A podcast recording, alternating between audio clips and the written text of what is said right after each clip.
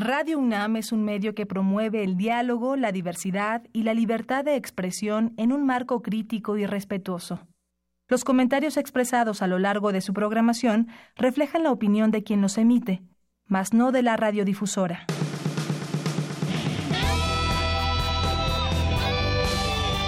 Prisma RU. Relatamos al mundo.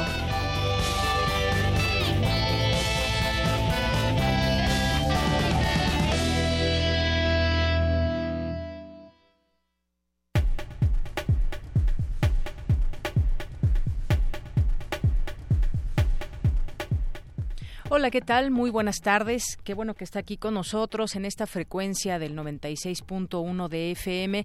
Estamos empezando la semana y hoy empezamos también una mesa que tendremos aquí todos los lunes de análisis, de debate sobre lo que vaya sucediendo en las campañas electorales con los distintos candidatos, visto desde una perspectiva eh, periodística. Hoy vamos a tener como invitado, bueno, yo voy a tener dos invitados. Uno de ellos es Miguel Ángel Quemain, ustedes lo conocen, es conductor de Primer Movimiento, periodista y además es académico de la FES Aragón. Y nuestro, nuestro periodista invitado es Daniel Lizárraga, coordinador de la Unidad de Investigaciones Periodísticas en Mexicanos contra la Corrupción y coautor de la investigación periodística La Casa Blanca de Enrique Peña Nieto.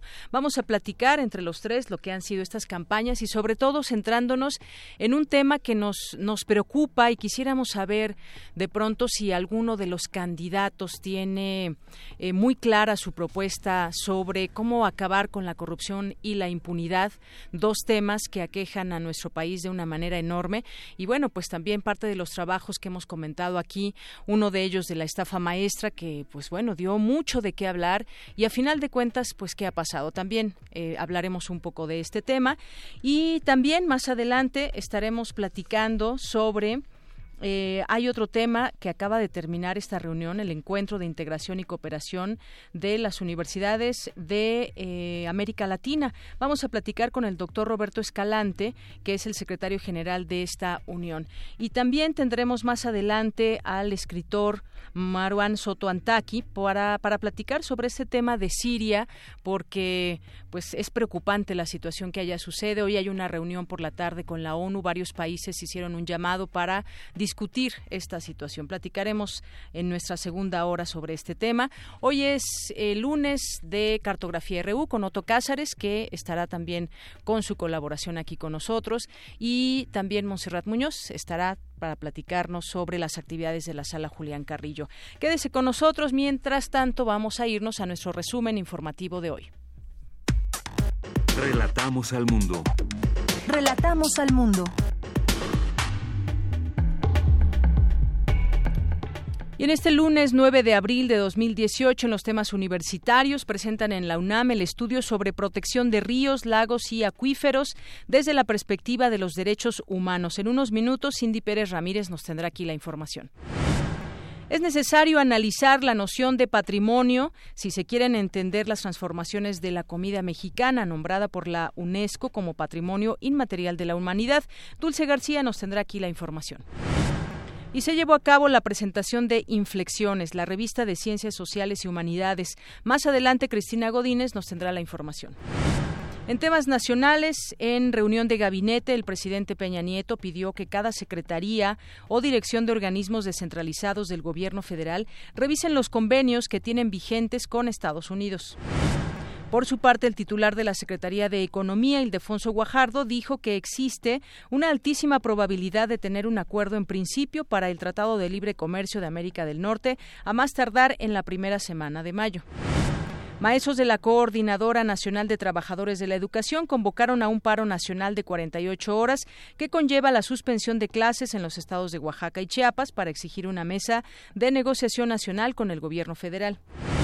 Médicos de casi todos los estados participaron en las movilizaciones convocadas por el movimiento Yo Soy 17 para exigir la libertad inmediata de su colega Luis Alberto N., acusado de homicidio doloso en agravio del niño Edward en Oaxaca, además de pedir no criminalizar su profesión. En el primer bimestre del año, el Estado mexicano concentró la mitad de los vehículos robados con violencia en todo el país, según cifras oficiales. El candidato presidencial panista Ricardo Anaya hizo un llamado al gobierno federal para que no condicione la entrega de algún programa a cambio de votos, lo cual es ilegal. Por su parte, Andrés Manuel López Obrador, aspirante de Morena, afirmó que debido a la corrupción los contratos más jugosos del mundo se entregan en México. Esta mañana la candidata independiente Margarita Zavala participó en la asamblea de la American Chamber of Commerce, donde reiteró sus propuestas y envió un mensaje a los empresarios para no conformarse con el candidato menos malo. Y José Antonio Meade, candidato priista, se lanzó vía Twitter en contra de los caudillos. señaló que no comparte con quienes insisten en no reconocer a las instituciones y, por el contrario, él aspira a que sean respetadas. En temas de economía, en marzo de 2018 los precios al consumidor registraron un crecimiento de 0.32% por debajo de lo esperado, con lo cual la inflación disminuyó 5.04%. Del total de recaudación que se podría obtener del impuesto al valor agregado, el IVA, en México, solo se obtiene 32%, lo que ubica al país como el que menos aprovecha este gravamen en América Latina. Y en temas internacionales, el gobierno de China aseguró este lunes que no es posible mantener negociaciones con Estados Unidos para evitar una guerra comercial entre las dos economías debido a las amenazas de Washington en forma de aranceles.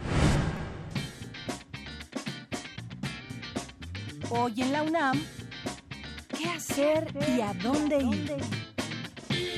La Dirección General de Cómputo y de Tecnologías de la Información y Comunicación te invita a la sesión informativa para la obtención de becas del programa Desarrollo de Aplicaciones para Dispositivos Móviles.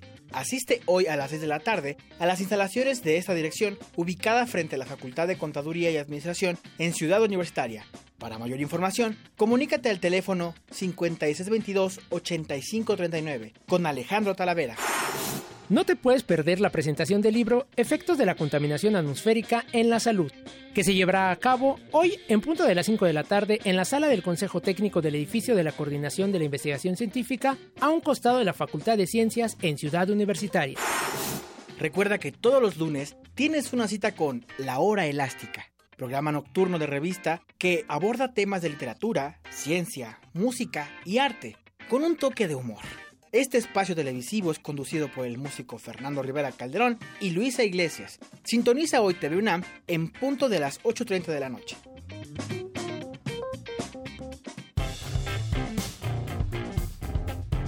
Campus RU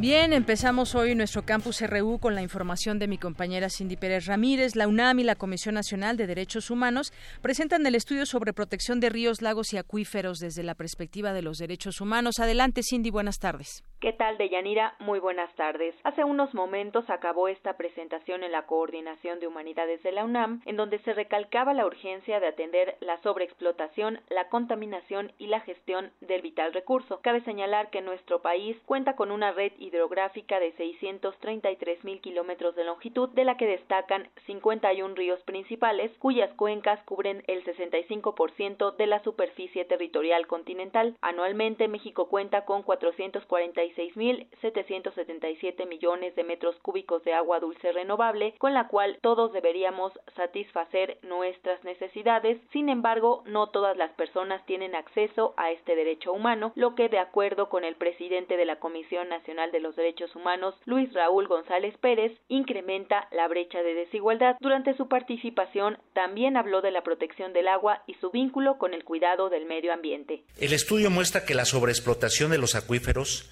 el agotamiento de los manantiales y humedales, la afectación a los lagos, la reducción de los caudales de los propios ríos, deteriora la vegetación y pone en serio riesgo el ejercicio y goce de los derechos humanos. En lo relativo a la calidad del agua, las publicaciones oficiales no han mostrado la contaminación derivada de las descargas industriales, ni han evidenciado la remediación de los cuerpos de agua contaminados, ni el tipo de participación de los responsables de la contaminación. El estudio describe la complejidad de los problemas de escasez hídrica y sobreexplotación de acuíferos que enfrentan algunas entidades federativas del norte del país. Esas problemáticas se ven agravadas por el uso de la fracturación hidráulica o franking, un proceso que demanda grandes volúmenes de agua, de 9 a 29 millones de litros por pozo y el uso de hasta 750 químicos tóxicos. El derecho al agua y al saneamiento en relación con la protección de los ríos, lagos y acuíferos requiere el diseño de estrategias que faciliten un acceso mayor y sostenible a este recurso, en particular para las personas y comunidades de las zonas rurales y urbanas más desfavorables. Al tomar la palabra, Leonardo Lomelí Vanegas, secretario general de la UNAM, señaló que la problemática del agua afecta a la economía, la sociedad, la convivencia social y bienestar. Comprobamos que un recurso que de suyo es escaso se encuentra además por razones eh, en gran medida físicas distribuido de una manera dentro del territorio nacional que ahonda los desequilibrios y se convierte en un factor adicional de desigualdad y de exclusión social. Por eso es por lo que la problemática del agua solamente puede ser acometida a través de grupos multidisciplinarios que enfoquen el problema desde sus perspectivas estrictamente ambientales y naturales, pero también incorporando la dimensión económica y social del problema. Hacemos un uso poco sustentable de este recurso escaso, pero que además nos enfrentamos a una circunstancia particularmente compleja, dado que el cambio climático va a acentuar aún más esta distribución desigual del recurso en el territorio nacional, va a provocar cambios importantes de seguir las tendencias actuales en los patrones de precipitación en la, en la, República, va a acentuar más las diferencias y va también a hacernos más vulnerables ante la recurrencia de fenómenos naturales. Por eso es un estudio pertinente que sirva para orientar una política pública que es prioritaria. De Yanira, según datos de Greenpeace México, de los 653 acuíferos, 106 se encuentran sobreexplotados, especialmente en zonas de interfase agrícola y urbana. Es la información que tenemos. Muy buenas tardes. Muchas gracias, Cindy. Un tema sin duda que se debe seguir explorando, ese tema de los derechos humanos y visto también desde pues toda esta protección que hay a nuestros ríos, a nuestros lagos, acuíferos y toda esta perspectiva que se deben entender y yo la ligaría también con ese tema de la ley de biodiversidad de la cual hemos hablado aquí y seguiremos haciéndolo. Vamos ahora con mi compañera Dulce García. Señalan en el marco del seminario Turismo Cultural y Natural realizado por el Instituto de Investigaciones Antropológicas de la UNAM que es necesario analizar la noción de patrimonio si se quiere entender los cambios que va teniendo la comida mexicana, nombrada por la UNESCO como Patrimonio Inmaterial de la, eh, de la Humanidad. Cuéntanos, Dulce, buenas tardes. Deyanira, buenas tardes a ti al auditorio de Prisma RU. Algo que distingue a la cultura yucateca de entre todas las demás del país es sin duda su gastronomía. Deliciosos platillos preparados con diferentes ingredientes propios de la región, como lo son la carne de pavo, el maíz, la tortilla, los condimentos y sin olvidarnos desde luego del chile habanero que le da un sabor único. La cocina en Yucatán es una clara muestra de aquella mezcla surgida a la llegada de los españoles, es decir, de tradiciones y creencias mayas con algunos estilos europeos. Pero a esa tradición ahora se van sumando las nuevas tecnologías y técnicas de innovación sin que se pierda la noción de patrimonio. Para que ello se logre es necesario analizar de manera detenida este último concepto, tal como lo señala el doctor Igor Ayera Díaz de la Facultad de Ciencias Antropológicas de la Universidad Autónoma de Yucatán. Pues también en México esta es la situación, o sea, hay esfuerzos de parte del Estado Nacional de crear una identidad nacional, pero las regiones siempre tienen la tendencia a salirse de, de la canasta. ¿no? Digamos, la noción de patrimonio es una noción que necesita ser siempre criticada de manera reflexiva.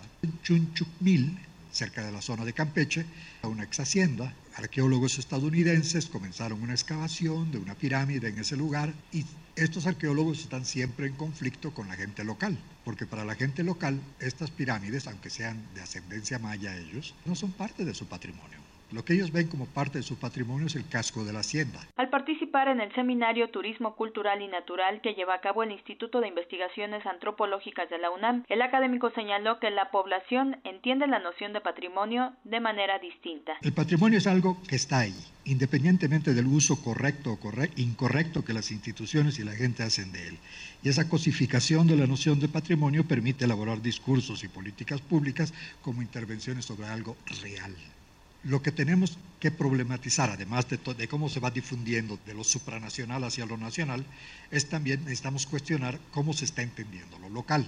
lo local no puede ser, entendido como algo homogéneo. De Yanira Auditorio de Prisma RU, Igor Ayera dijo finalmente que el patrimonio es algo que se construye discursivamente, por lo cual debe tomar en cuenta la multiplicidad de las costumbres locales, pese a que sean fragmentarias y cambiantes, en lugar de excluirlas. Es el reporte. Muy buenas. Gracias, Dulce. Buenas tardes. Porque tu opinión es importante, síguenos en nuestras redes sociales, en Facebook como Prisma RU y en Twitter como arroba PrismaRU. Queremos escuchar tu voz. Nuestro teléfono en cabina es 55 36 43 39. Prisma Electoral 2018. Bien, pues en el prisma electoral de este proceso 2018, pues hemos decidido hacer una especie de observatorio los días lunes con algún periodista invitado y pues así lo haremos todos los lunes de aquí a que sea eh, termine este proceso electoral, porque después va a haber un pequeño eh, espacio de eh, la veda electoral donde pues se cierran las campañas si no se puede hablar del tema hasta el primero de julio termina una parte de este proceso y luego ya vendrán los resultados y veremos una serie de cosas que aquí estaremos eh, reportando. Bien pues me da muchísimo gusto presentarles en este espacio a quien me acompañará justamente los lunes en estas mesas para platicar sobre pues cómo van los candidatos y hablar de algunos temas en especial y demás.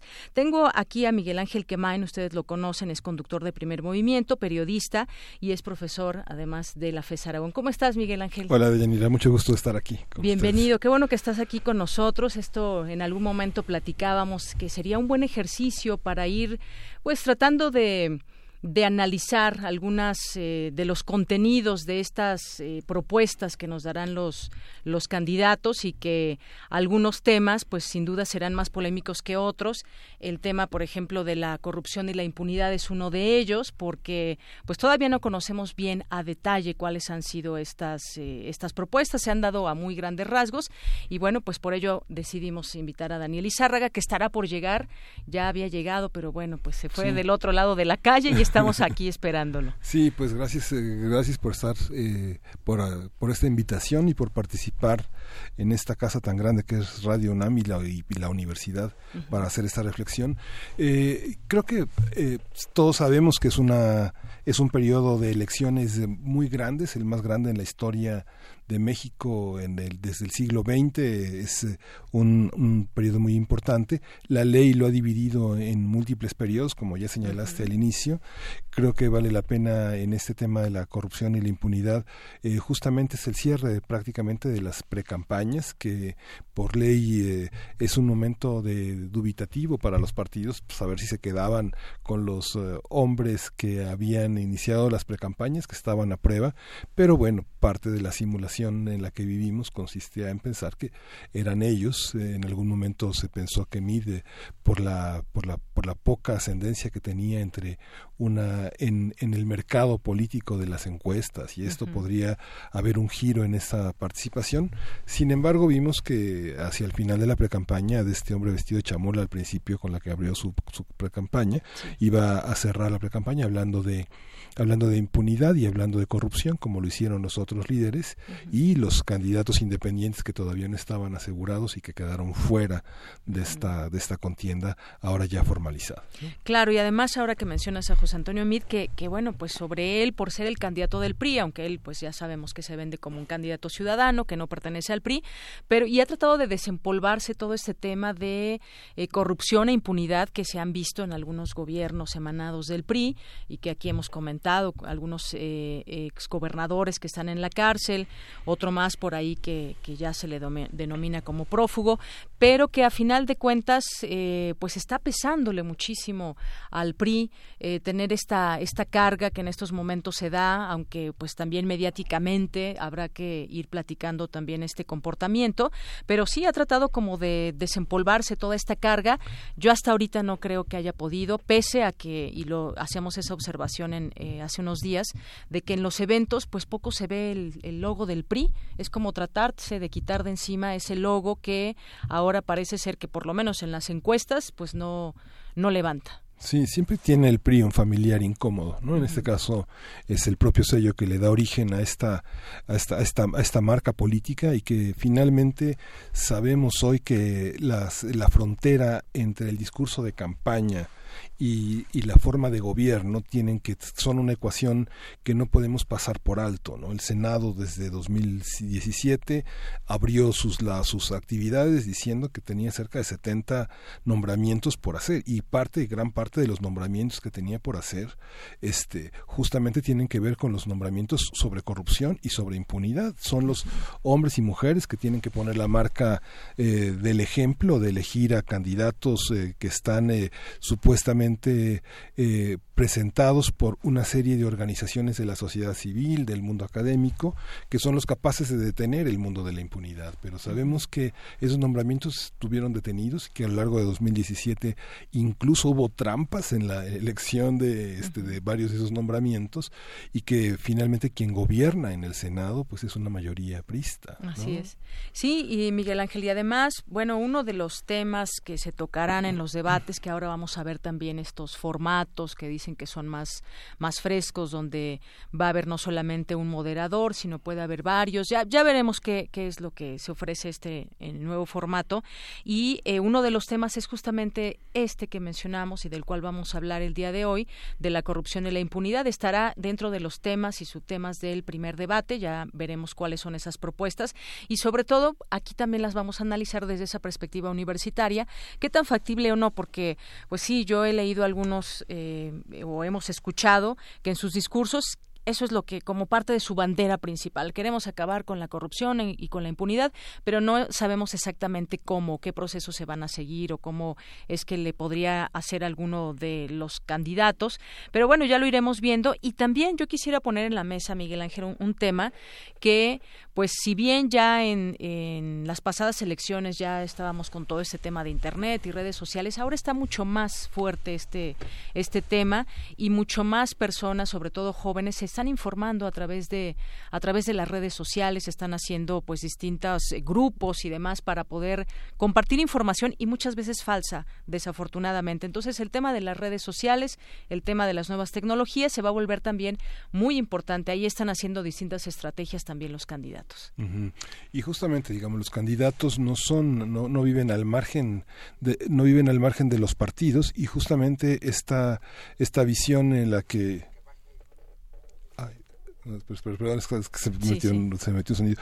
Justamente, la, las, justamente mañana inicia un tema de México 2018, los desafíos de la nación, y justamente la ecuación entre candidatos y plataformas electorales es lo que nos muestra a una especie de Frankenstein entre los partidos coaligados, las plataformas que tienen, los principios ideológicos que persiguen y lo que significa esta, esta vinculación entre ellos, ¿no? los reproches que se le han hecho a López Obrador de incluir en la plataforma forma del, de, este, de este frente eh, una serie de partidos y de convenciones que son eh, con, conservadoras, que representan retrocesos, y lo mismo pasa con, con el PRI y lo mismo pasa con las alianzas entre el PAN y el PRD, que pa pareciera que son el agua y el aceite.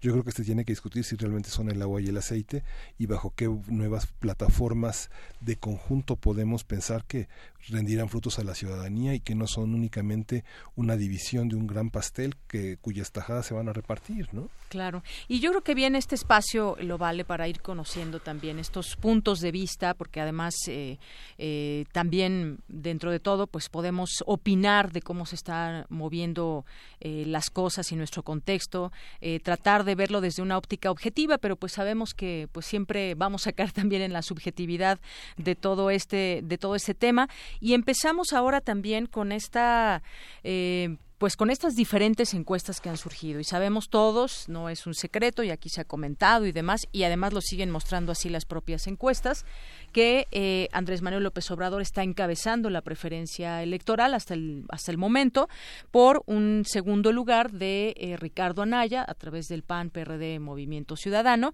y hasta en un tercer lugar se encuentra José Antonio Mid y ya un muy lejano cuarto lugar Margarita Zavala. Incluso hoy podemos eh, comentar un poco esta encuesta que publica hoy el diario El Universal donde dice que López Obrador tiene 10.9 puntos arriba de su competidor más cercano. Ricardo Anaya es el segundo en preferencia, José Antonio Mid en tercero. En recepción de triunfo AMLO es primero, pero Anaya y Mid empatan. Esto en preferencia porque hay distintas formas de ir captando también toda esta información que se genera, la metodología que, lleva también eh, impresas las propias encuestas. Así que, pues más o menos se ha mantenido, digamos, esa, esa balanza. De pronto han querido decir, bueno, ya Mid va en segundo lugar y demás, pero pues no, los números, los números parece ser que han han sido los mismos, más, un poquito más, un poquito menos en todas las encuestas. Sí, y fíjate, Yanira, que hay una, hay una percepción muy interesante de, analizar. No sé, pienso en la, en la recepción que la prensa y los medios informativos europeos tienen de México y está en relación con esta encuesta y la percepción de que López Obrador es una preferencia generalizada.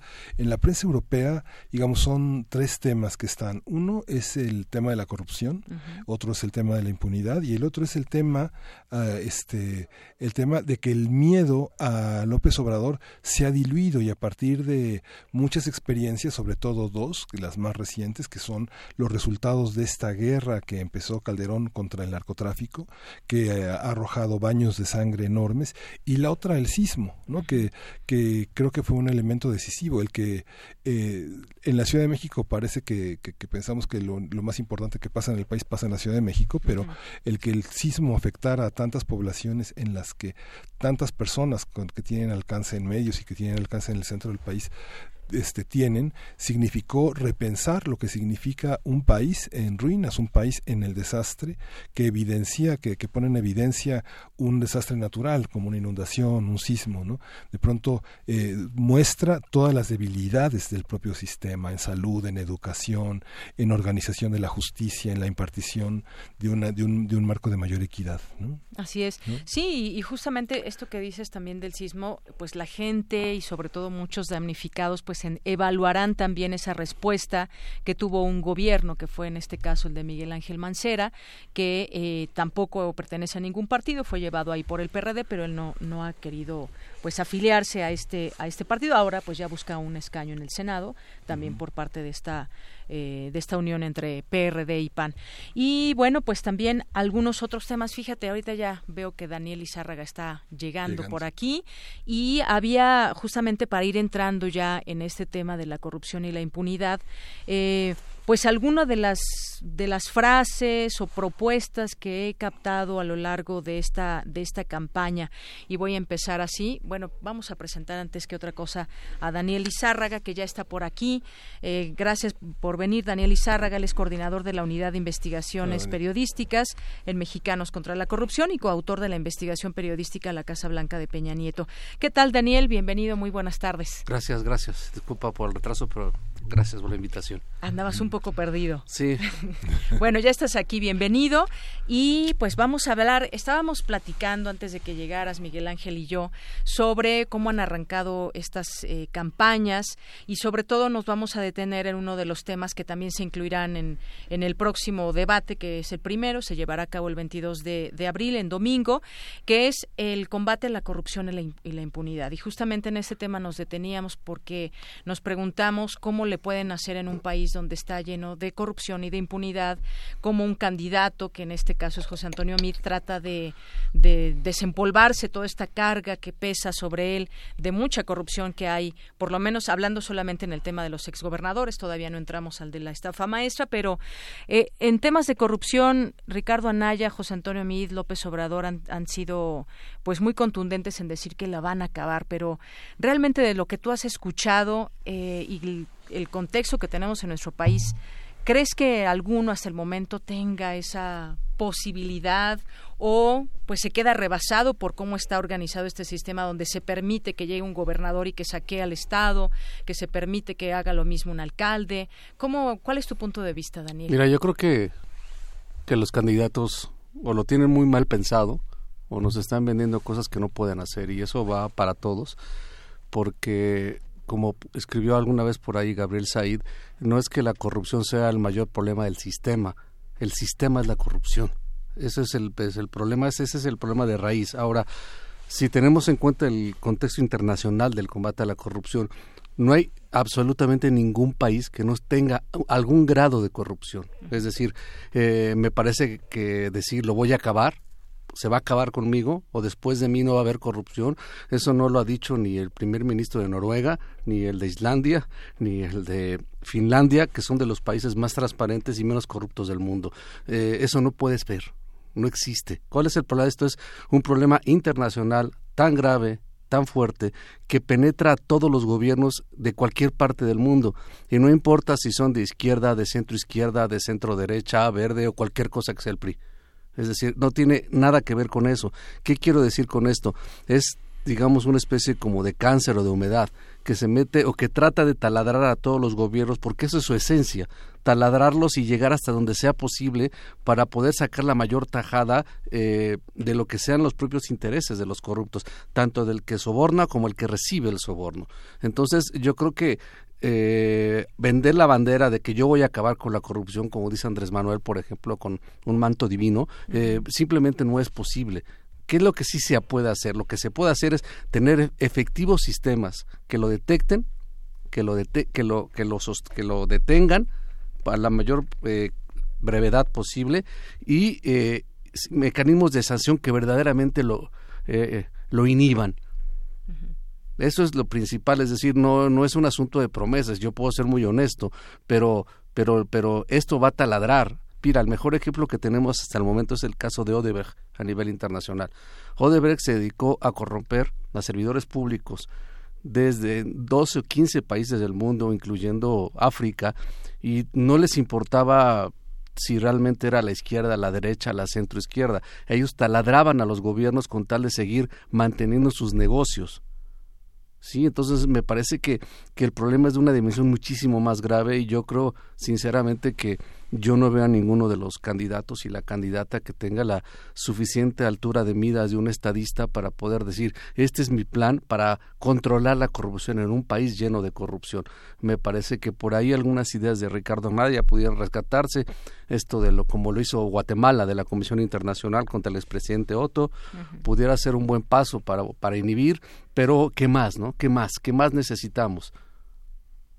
E, es, ese es el punto, ¿no? Hay una, hay una perspectiva mediática cuando se habla de corrupción, ¿no? Como tú bien señalas, Daniel, es un fenómeno internacional. Lo que sucede es que los matices que la corrupción cobra en México pues son distintas a la, al combate a la corrupción que puede haber en Noruega o en Suecia, ¿no? Digamos, los matices de corrupción que tenemos en América Latina justamente frente a un caso como el de Odebrecht es la presencia de un fiscal de la nación, la presencia de organismos fiscalizadores internacionales, cosa que en México no, no ha sucedido y que cuando se habla de corrupción como lo trató de hacer el presidente de la República pensando, señalando que era la naturaleza de una de una de una de una la naturaleza humana, ¿no? De que vivimos bajo el signo de Caín, donde tal vez sea el primer impune en la historia de este de una historia occidental. Hay una hay una parte que no es así, hay una parte que los los países avanzan en mecanismos de de control de la impunidad, que es justamente donde se tal vez habría que indagar en los discursos de cada uno que en qué en qué consiste acabar contra eh, con, la corrupción no tal vez tener un senado más plural un senado que no frene las los nombramientos de los eh, actores que frenan la impunidad de los de los mecanismos que la controlan sí es el tema de los mecanismos es decir yo creo que la fiscalía anticorrupción por ejemplo que no tenemos se ha hablado mucho en los círculos de la política de tener una fiscalía autónoma eh, el problema no es que autónoma el problema es que sea independiente entonces, mientras no tengamos un fiscal ah, independiente que sea nombrado desde la ciudadanía, de buscar maneras distintas de que sea nombrado, no va a, vamos a avanzar en ese aspecto. Es decir, mira, volvamos un poco al caso de Ore. Podemos estar de acuerdo, ¿no? Y yo no tengo todavía la suficiente información que pasó con Lula, pero, pero ahí hay cosas que son muy claras. En los países donde ha habido consecuencias de muy alto nivel, Perú, por ejemplo, el fiscal es independiente.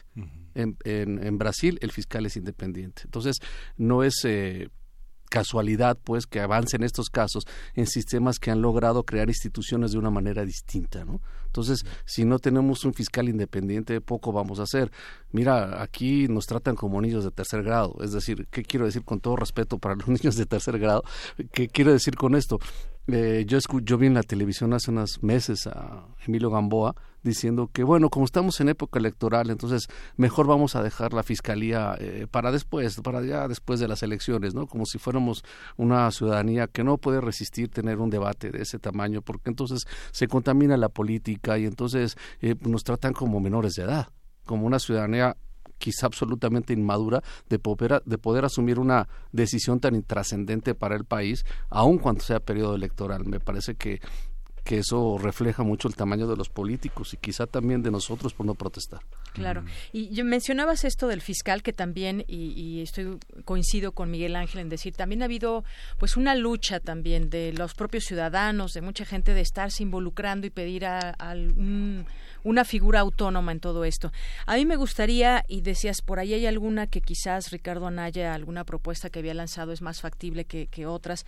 Por ejemplo, él, él, entre algunas cosas, ha dicho destituir de cargos públicos a políticos negligentes y con falta de sensibilidad, como los responsables del socavón, ¿no? Y cómo, cómo llegar a destituir eh, de estos cargos públicos a, a los políticos negligentes. O terminar con el pacto de impunidad. Dice que hay un pacto de impunidad. Bueno, pues cómo, cómo se termina con un pacto de impunidad, si lo hay, porque bueno, creo que, que la realidad nos diría, sí, parece ser que sí hay un pacto de impunidad, porque se revelan cosas como lo de la estafa maestra, donde el gobierno a través de empresas fantasmas, eh, pues desfonda el, el, dinero público, dice Andrés Manuel López Obrador, por ejemplo, abolir fueros y privilegios, es decir, eh, queremos como entender cómo van a acabar esa, eh, con esa impunidad y con esa corrupción. Me parece también que puede ser, sí, abolir fueros y privilegios, impedir el amiguismo, el influyentismo y el nepotismo. Me parece que también pueda abonar, pero nos quedamos quizás en el principio de todo eso que se ha construido, y desafortunadamente lo, lo, puedo describir de esa manera, eh, referente a la corrupción y, y la impunidad. Es, es, es, difícil en lo que alcanzamos a ver de propuestas que se pueda, que se pueda hacer. No sé si tú quieras traer alguna en especial a la discusión. Mira, lo que a mí lo que me parece es que desde la perspectiva que yo tengo como reportero, periodista que me he especializado, especializado en los últimos años en esto es yo no creo que exista un gran pacto de impunidad, ni que la mafia del poder se, se, reúna todos los sábados en un salón y digan, hoy vamos a hacer esto, hoy vamos a hacer la estafa maestra, hoy vamos a hacer la Casa Blanca. Eh, no es, o en la fiesta que acaba de, o en la fiesta que acaba de Salinas, ¿no? No, no es así de eso, me parece muy fantasioso. ¿Qué es lo que sí existe? Es decir, los pactos de impunidad. Yo, yo hablaría de los pactos de impunidad. Y los pactos de impunidad se en, en torno al microcosmos de cada caso. Es decir, la estafa maestra tiene su, digamos, pacto de impunidad entre los implicados de ese caso pero no necesariamente los que están implicados en ese caso tienen que ver con el caso de Odebrecht. El caso de Odebrecht es otro distinto pacto de impunidad, si quieres verlo de esa manera. ¿Qué es lo que los une a todos? Pues que todos tratan de cuidar sus intereses, pero no quiere decir que los posiblemente acusados de Odebrecht se hayan puesto de acuerdo con los de la estafa maestra y que esos tengan que ver con cualquier otra cosa. Entonces, o sea, no, yo no creo que exista así un gran pacto de impunidad. La impunidad se hace en torno a tratar de que no se sepa lo que ha pasado en cada caso de corrupción. Ahí se teje, pero cada uno de esos tiene su propio, su propio microcosmos. Y lo más importante de todo, yo creo que el tema está en muchas de las leyes. Mira, hace rato, el caso de la gran estafa a mí me parece, entre comillas, muy claro y a la vez eh, me asusta, porque yo escuché a, a Rosario Robles en una entrevista con Carlos, con Carlos Loret, y hay una parte donde Loret le empieza, le empieza a subir el tono del cuestionamiento y le, pero ¿cómo está este tema de que tú Cedesol puede contratar a una universidad para saltarse una licitación y entonces la universidad puede contratar a empresas que no son, digamos, regulares. Eh, en su defensa, Rosario Robles dice, es que es legal. ¿Y sabes qué pasa? Tienes razón. Sí, y es, que, es, que, ese es el punto. Y, es cínico, digamos, la legalidad tiene varios cuadros que son cínicos. Es cínico. Eh, entonces el problema también es del, del, de que nuestros propios sistemas, o sea, las propias leyes, los propios reglamentos, están hechos para que la gente que quiera hacer este tipo de cosas encuentre recovecos por donde meterse y luego diga fue legal. Sí, pero son, son tan ineptos que en esa legalidad siempre hay un error. Claro. ¿no?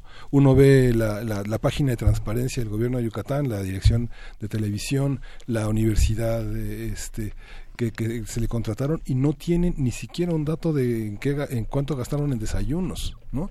Entonces, esa parte de amarrar todas las piezas del juego les falla por, por ineptos, son cínicos y son ineptos, o sea, las dos cosas, porque podrían armar un juego en el que todos estén de acuerdo, pero siempre hay una pieza, la que consideran más débil, la que menosprecian, la que subvalúan, que, que, se les sale de control.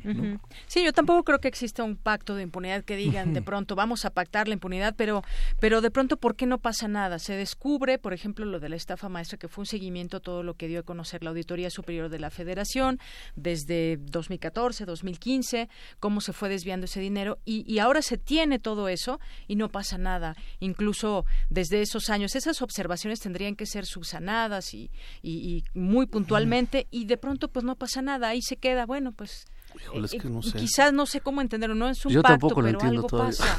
Sí, algo pasa que no pasa nada, ¿no? Y, se queda así de manera impune el tema. Pues es que es una de nuestros, no sé qué piensen ustedes, pero eso también tiene que ver con nuestro nivel de nuestro sistema democrático, es decir, en otros países bastaría muchísimo menos para que pasaran cosas y aquí no se mueve el sistema.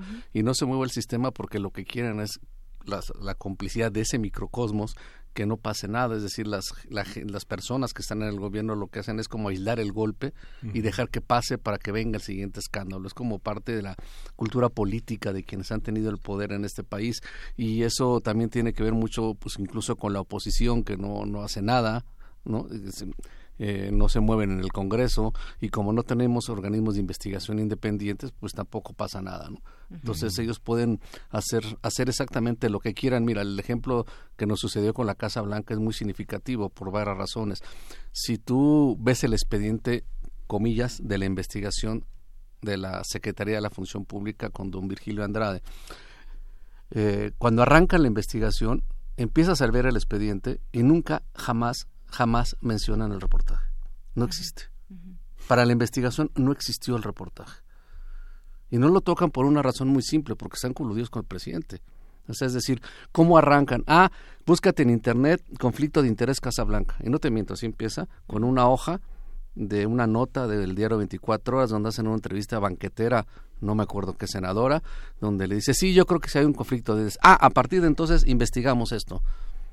Y el, trabajo no existe. Y no es porque, en el sentido egocéntrico del tema, yo quiero que la pongan, ¿no?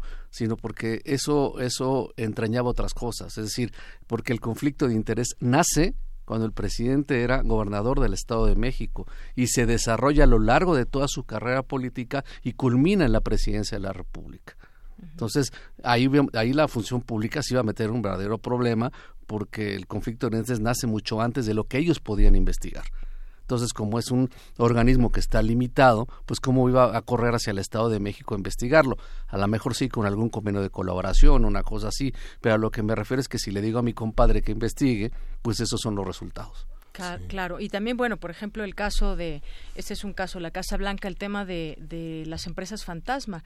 Eh, lo leía en el libro de Arturo Ángel que escribió sobre Javier Duarte, donde pues hubo muchas facilidades de parte de la Secretaría de, de Hacienda para poder hacer una empresa. Y entonces justamente dentro de la ley puedes hacer no que puedas hacer una, una empresa fantasma, pero te agilizaba mucho, mucho estos trámites al grado que el gobierno de Veracruz pues llevó a cabo toda esta serie de empresas fantasma y por las cuales desvió también muchísimo muchísimo dinero.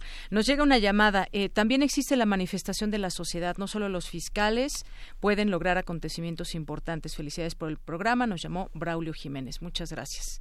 Pues ya casi ya casi nos vamos. Eh, Daniel, me gustaría pues cerrar quizás con algún comentario de parte tuya. Este tema que decíamos está muy presente en los en los candidatos y nos decías al principio pues no no veo de qué manera se pueda parar esto eh, o que alguno tenga la solución pero a final de cuentas se podría si las cosas pudieran ir funcionando mejor quizás propuestas mucho más concretas que las que tenemos yo creo que yo creo que lo que necesitamos es que eh, hagan creo una propuesta de renovar completamente el sistema anticorrupción y el sistema de rendición de cuentas. Me parece que lo que necesitamos es que alguno de ellos eh, presente un plan integral que abarque muchas cosas de las que estamos hablando, que incluso tenga que ver con reformas a, la ley, quizás reformas constitucionales, qué tipo de organismos, cómo la va a sancionar, cómo la va a perseguir, cómo la va a inhibir cuando se presente, ¿no? Y me parece que eso no se lo he escuchado absolutamente a ninguno o a ninguna, en este caso a Margarita. Y que implicaría revisar la función de la Secretaría de Hacienda y del SAT. exacto. Entonces, lo más simple. Y lo más simple. Entonces, eso es muy complejo. Yo sé que va a ser, además se va a hacer una labor que se va a llevar muchísimos años. Yo no sé si alcance un sexenio para poder rediseñar el sistema. Eso sí, eso urge. Eso urge y bueno, pues en este en ese sexenio se destaparon muchas cosas también, como bueno, como en todos, pero aquí tenemos varios eh, gobernadores encarcelados y nos deja ver cómo funciona ese sistema que queremos quisiéramos que se termine. Pues muchas gracias Daniel Izárraga, muchas gracias Miguel Ángel Quemain. Gracias, gracias Daniel. Gracias. por haber estado aquí y pues eh, otro uno de los temas que estará en el primer debate y que aquí ya tendremos oportunidad de platicar eh, con nuestros analistas, con académicos de la UNAM también. Bueno, pues muchísimas gracias también a usted, auditorio que nos sintoniza. Gracias por su preferencia. Prisma RU. Relatamos al mundo.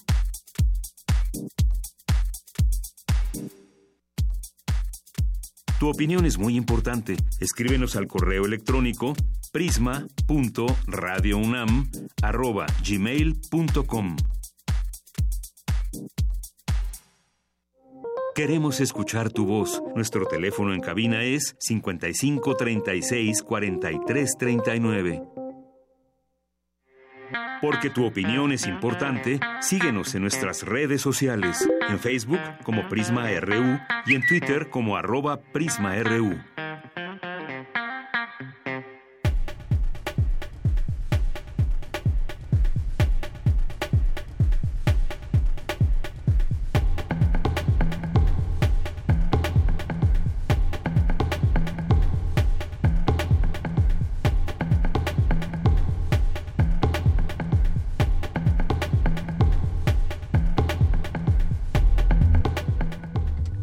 Bien, continuamos, continuamos ahora con mi compañera Cristina Godínez, que nos tiene información sobre Presentan Inflexiones, una revista de ciencias sociales y humanidades. Es mi compañera Cristina Godínez que nos platica de qué se trata.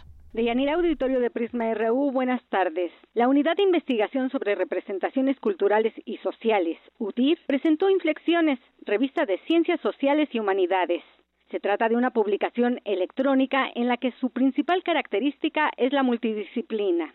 Habla el doctor Alberto Vital, coordinador de humanidades de la UNAM. Esta amplitud de áreas permite que podamos convocar a una gran diversidad de disciplinas, desde las ciencias exactas, llamadas ciencias exactas, las ciencias biológicas de la salud, las ciencias sociales y como yo hice mi doctorado en Alemania, puedo decir que también podemos hablar de las ciencias del espíritu, la ciencia de la literatura, la ciencia del lenguaje, en fin hay quien prefiere más bien hablar de humanidades, que también es, por supuesto, perfectamente válido el concepto.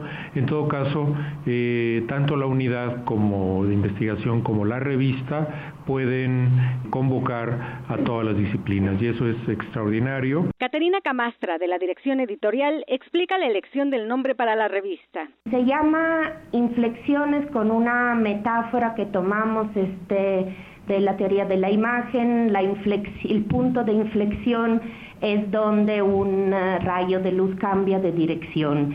Y entonces tomamos esa idea porque nos gustaría, este, y es lo que buscamos, recibir en nuestra revista este, artículos, ensayos eh, que indiquen una reflexión crítica alrededor de los eh, conceptos que se toman en cuenta este, y un punto de cambio, una reflexión que introduzca este un ángulo crítico. María Ana Macera, coordinadora de la UDIR, consideró el nacimiento de la revista como un momento de celebración. Consideramos que uno de los emprendimientos imprescindibles para lograr la investigación de alta calidad y un diálogo es una revista. Y hoy estamos con ustedes con Inflexiones. Como hemos dicho en la presentación, es el órgano de la UDIR que nace con este propósito de ofrecer a humanistas y científicos sociales una plataforma de diálogo y de debate multidisciplinario, comentamos en la revista, sobre el ser humano y la sociedad, la cultura y su historia, desde perspectivas en que confluyan la reflexión teórica y el trabajo empírico. Deyanira Inflexiones es una publicación semestral y en estos momentos está disponible el número 1, enero-junio 2018. Este es mi reporte. Buenas tardes. Gracias, Cristina. Buenas tardes. Relatamos al mundo. Relatamos al mundo.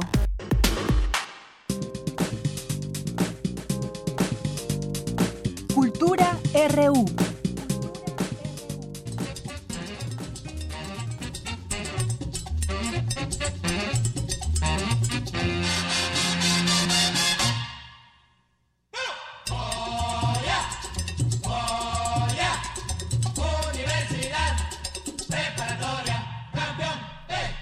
¿Qué tal, Tamara? ¿Cómo estás? Buenas tardes. Deyanira, muy buenas tardes. Te saludo con mucho gusto.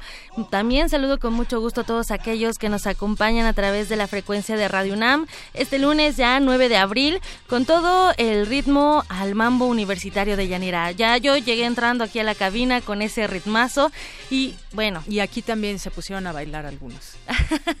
y, seguramente aquellos que nos escuchan también están este, bailando. De Yanira. O bañándose también. Nunca se sabe donde quiera que nos escuche, les a muchos les agarró el temblor bañándose a la una y cuarto, más o menos, como una y diez. ¿Cuándo fue el temblor? Del 19 de septiembre sí, sí, del 2017.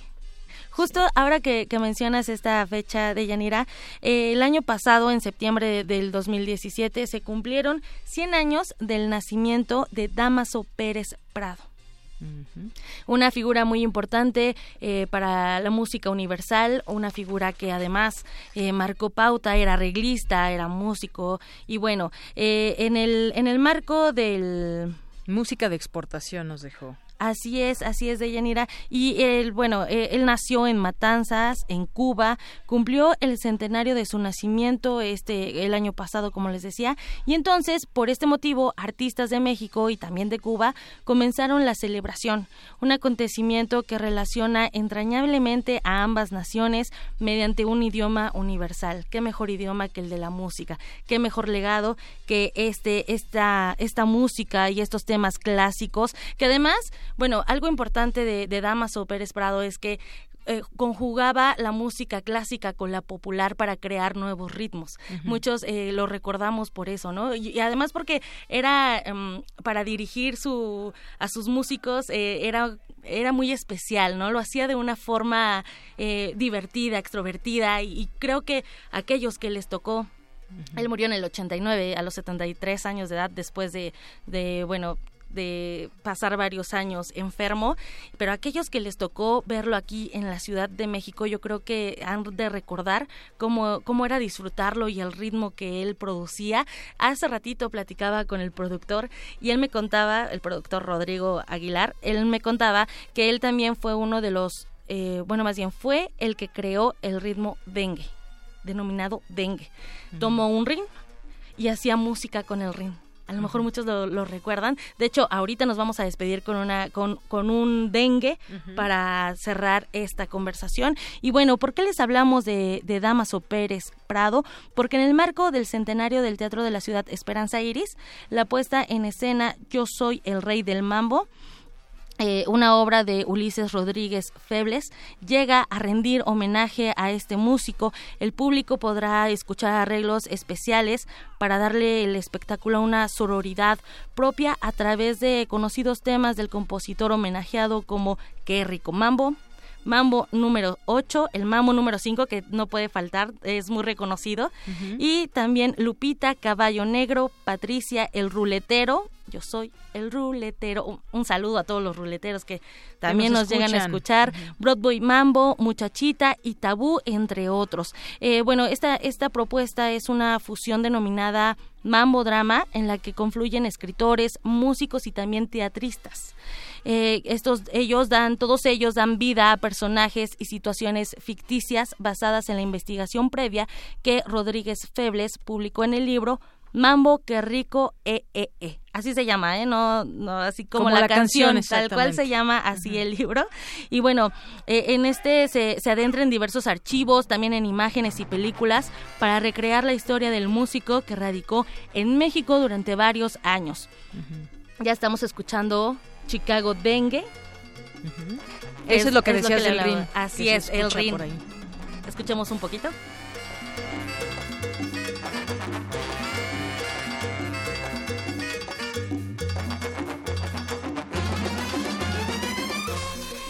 Fíjate, eh, Deyanira, que leyendo una entrevista que realizaron en, proceso a, a, Pérez Prado, él, él, decía que si tuve hambre alguna vez, él, le preguntaba al reportero, ¿no? Y dice, hambre sí la tuve, no en México, sino en Cuba, cuando estaba el presidente Machado, que, has de saber, era una dictadura. Entonces él, vino aquí a México, unió la cultura, nos dejó un legado y bueno, si quieren acudir a, ver este esta puesta en escena, Yo soy el rey del mambo, lo pueden hacer en a partir del, ahorita les doy el dato completo. Oye, y comentar, él es de Matanzas, donde son muchos eh, muchos músicos cubanos muy buenos. Eh, Matanzas, un pueblito, no me acuerdo cuántas horas queda, dos, tres de La Habana, también muy muy bonito ese lugar, la Sonora Matancera, por ejemplo, justamente lleva ese nombre. Y pues sí, muchos músicos que se han hecho ahí, han salido desde Cuba, así desde es, Matanzas. Así es, Deyanira. Eh, tenemos, tenemos gente que también tiene, tiene ascendencia eh, cubana. Y bueno, se va a llevar a cabo el día viernes 13 de abril a las 8.30 de la noche, también el sábado 14 a las 7 y el domingo 15 de abril a las 6 en el Teatro de la Ciudad de Esperanza Iris, ubicado en Donceles no, eh, sí, en Donceles número 36, en la colonia Centro Histórico, muy cerca del Metro Allende. Hasta caminando pueden llegar después del metro. Y bueno, me despido, por hoy les deseo una excelente tarde. Gracias, Tamara, muy buenas tardes, gracias a todos ustedes. Vamos a hacer una pausa, son las 2 de la tarde en punto, regresamos a la segunda hora de Prisma RU. Prisma RU, relatamos al mundo. Hay música que nos transporta a nuevas experiencias. Hay música que nos lleva a un recuerdo específico. Y hay música que nos traslada a tiempos que ya no pudimos conocer. La Sala Julián Carrillo de Radio UNAM te invita al ciclo de conciertos de música antigua. Oigan, escuchen, atiendan Cantos y danzas de los siglos XII al XVII para construir un panorama sonoro de la historia. Todos los martes de abril a las 20 horas en la sala Julián Carrillo de Radio UNAM. Adolfo Prieto, 133, Colonia del Valle, cerca del Metrobús Amores. Entrada libre. Un puente desde la música medieval paralitúrgica hasta la música barroca palaciega. Radio UNAM, experiencia sonora. La mafia del poder es una basura, es una planadora que quiere aplastarnos. Descuídate un instante, uno solo, y estos desgraciados te aplastan. Te aplastan con sus abusos, sus robos, su corrupción y la inseguridad. Te aplastan con sus brutales aumentos a la gasolina, al gas, a la luz, a los medicamentos y al costo de la vida.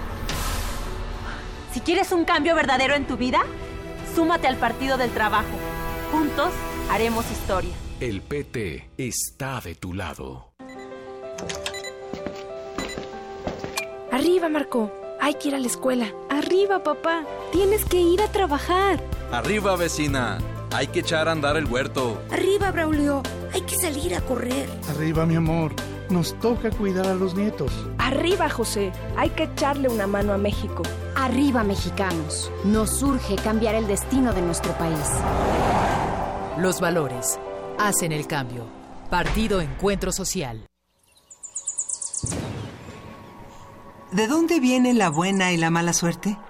¿Es alguna de ellas más poderosa que la otra? Macel y Slimacel, la leche de la leona.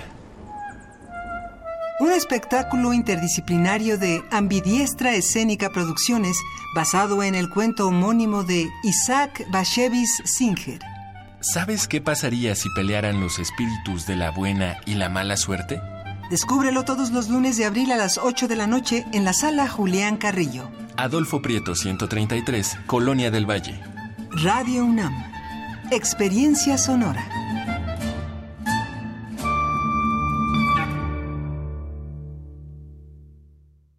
Ricardo Anaya, candidato de la coalición por México al frente. Para recuperar la paz, está claro que tenemos que cambiar la estrategia de seguridad. Hoy tienes dos opciones muy distintas. Andrés Manuel propone pactar con los delincuentes. Pero eso ya se intentó en otros países y la violencia aumentó.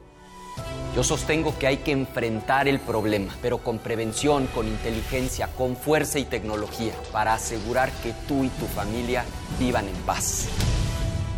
PRD. Habla Ricardo Anaya. Queremos avanzar de frente al futuro, porque todavía en 2018 hay millones de mexicanos que no comen tres veces al día. Tenemos un plan, cambiar el régimen del PRI para que nunca más una sola persona destruya los sueños de todos para que México se prepare para enfrentar el futuro. Nuestro plan es que todas las mexicanas y los mexicanos puedan conquistar su felicidad. Vota por los diputados y senadores de la coalición por México al frente. PAN.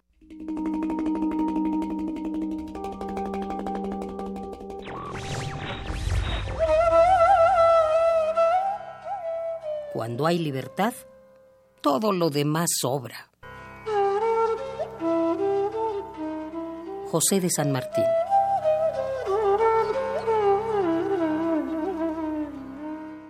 Radio UNAM.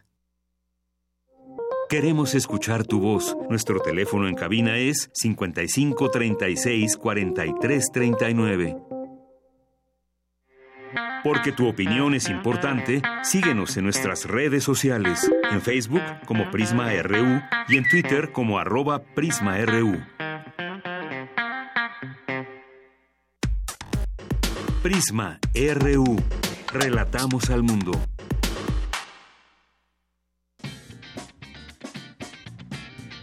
Mañana en la UNAM, ¿qué hacer y a dónde ir?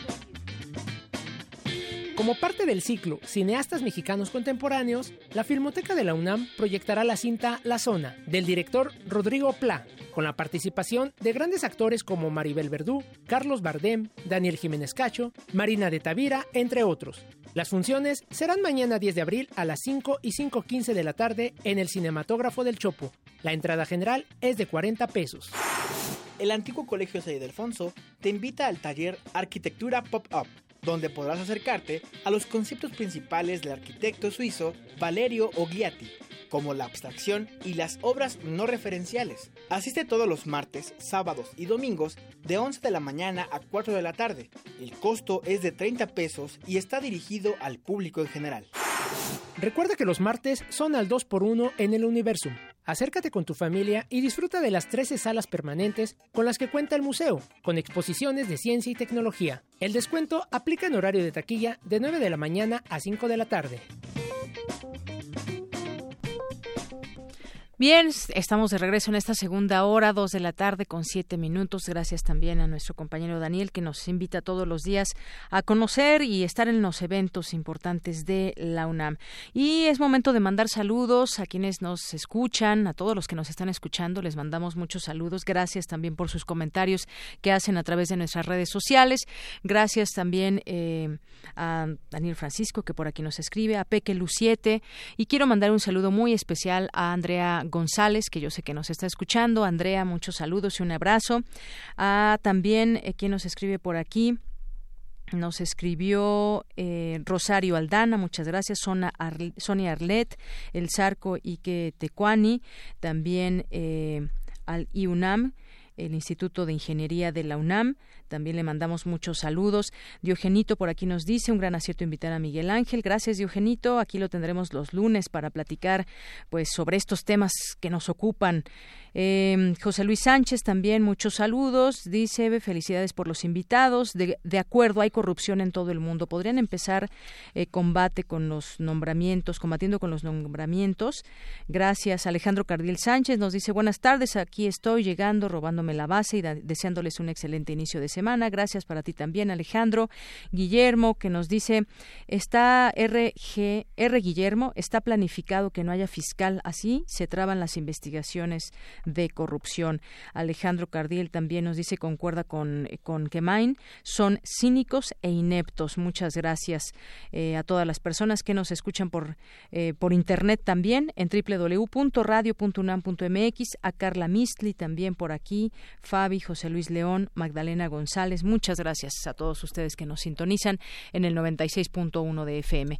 Pues vámonos a más información, más información sobre universidades. Los rectores de América Latina se pronunciaron contra las políticas de segregación de Donald Trump. Y tú tienes la información, Jorge, estuviste ahí en este evento. Muy buenas tardes. ¿Cómo estás, Deyanira? Buenas tardes. Antes de este pronunciamiento que hicieron rectores y rectoras de América Latina contra las políticas de segregación del presidente de Estados Unidos, hubo las conclusiones de esta asamblea eh, de la Unión de Universidades de Latinoamérica que bueno tendrá la culminación en Córdoba, Argentina, por ahí del mes de junio.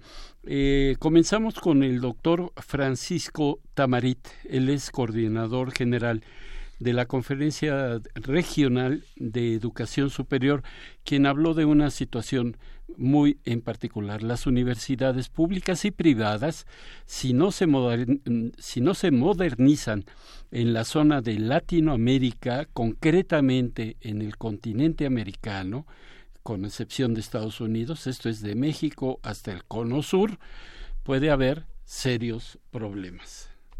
Primer acuerdo creo que todos tendríamos, aunque quizá no se explicitó, es que la universidad como la concebimos hoy está en peligro. Y me atrevería a decir que está en peligro de extinción. Si nosotros no nos transformamos, es probable que dentro de 50 años instituciones como la UNAM, la Universidad de Buenos Aires, como la Universidad de Chile, como tantas universidades, pierdan ya no solo la hegemonía, sino que pierdan el sentido de ser. Porque las condiciones en que se desarrolla hoy la educación superior en el mundo, en algún sentido ponen en cuestión la forma en que nosotros trabajamos.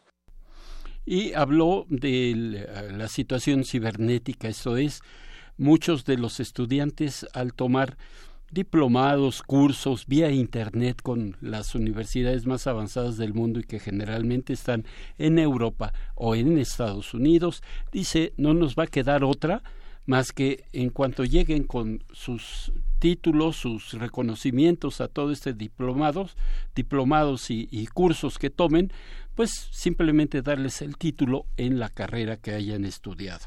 Así es de que las universidades deben cambiar. De hecho, se está haciendo ya esta dinámica aquí en la Universidad Nacional Autónoma de México, pero hay que ir más allá. Por su parte, la doctora Miriam Alicia Carballo, ella es postsecretaria de, de, Relaciones Exteriores, o sí, de Relaciones Exteriores de la Universidad de Córdoba, quien urgió a que en la próxima reunión, que será en junio, repito, allá en Argentina, eh, estén incluidos todas las voces de las universidades de Latinoamérica, sindicatos, alumnos, profesores, investigadores, administrativos, todo mundo que participe y que aquellos eh, grupos antagónicos pues lleguen a un acuerdo justamente para la superación de las universidades. La CRES no se hace si no están eh, los actores, los actores que son ustedes,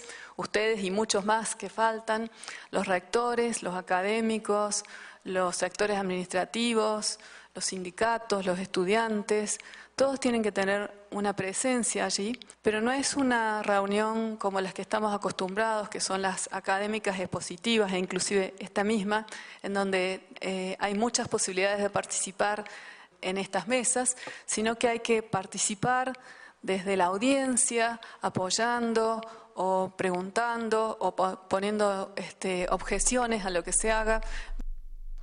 Y pues eh, al finalizar esta Asamblea General de la Unión de Universidades de América Latina y el Caribe, la UDUAL, ahí en, el en la antigua Escuela de Medicina en pleno centro de la Ciudad de México, se emitió un comunicado conjunto y que, si me lo permites, de Yanira lo voy a, a, decir, a, leer, como lo redactaron justamente rectores y rectoras.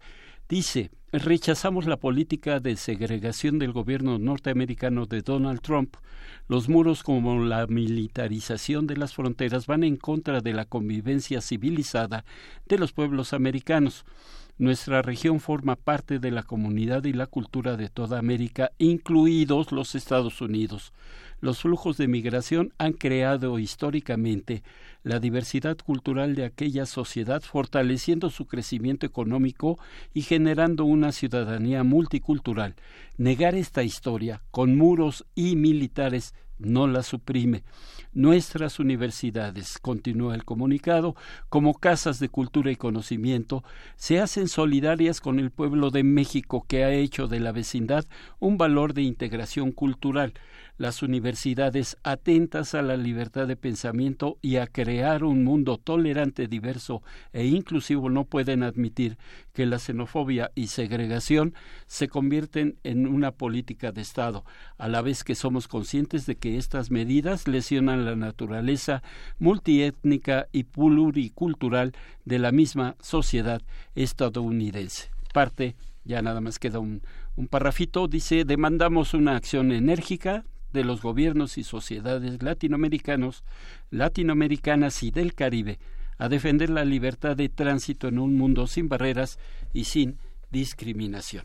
Deyanira, el reporte. Muchas gracias, Jorge. Sin duda la voz de las Universidades Unidas debe pesar y es muy fuerte y pues se sigue haciendo eh, este análisis de muchos de, de, los temas que hay, sobre todo estos que, que van en favor de la educación. Muchas gracias, Jorge. Gracias a ti. Muy buenas tardes.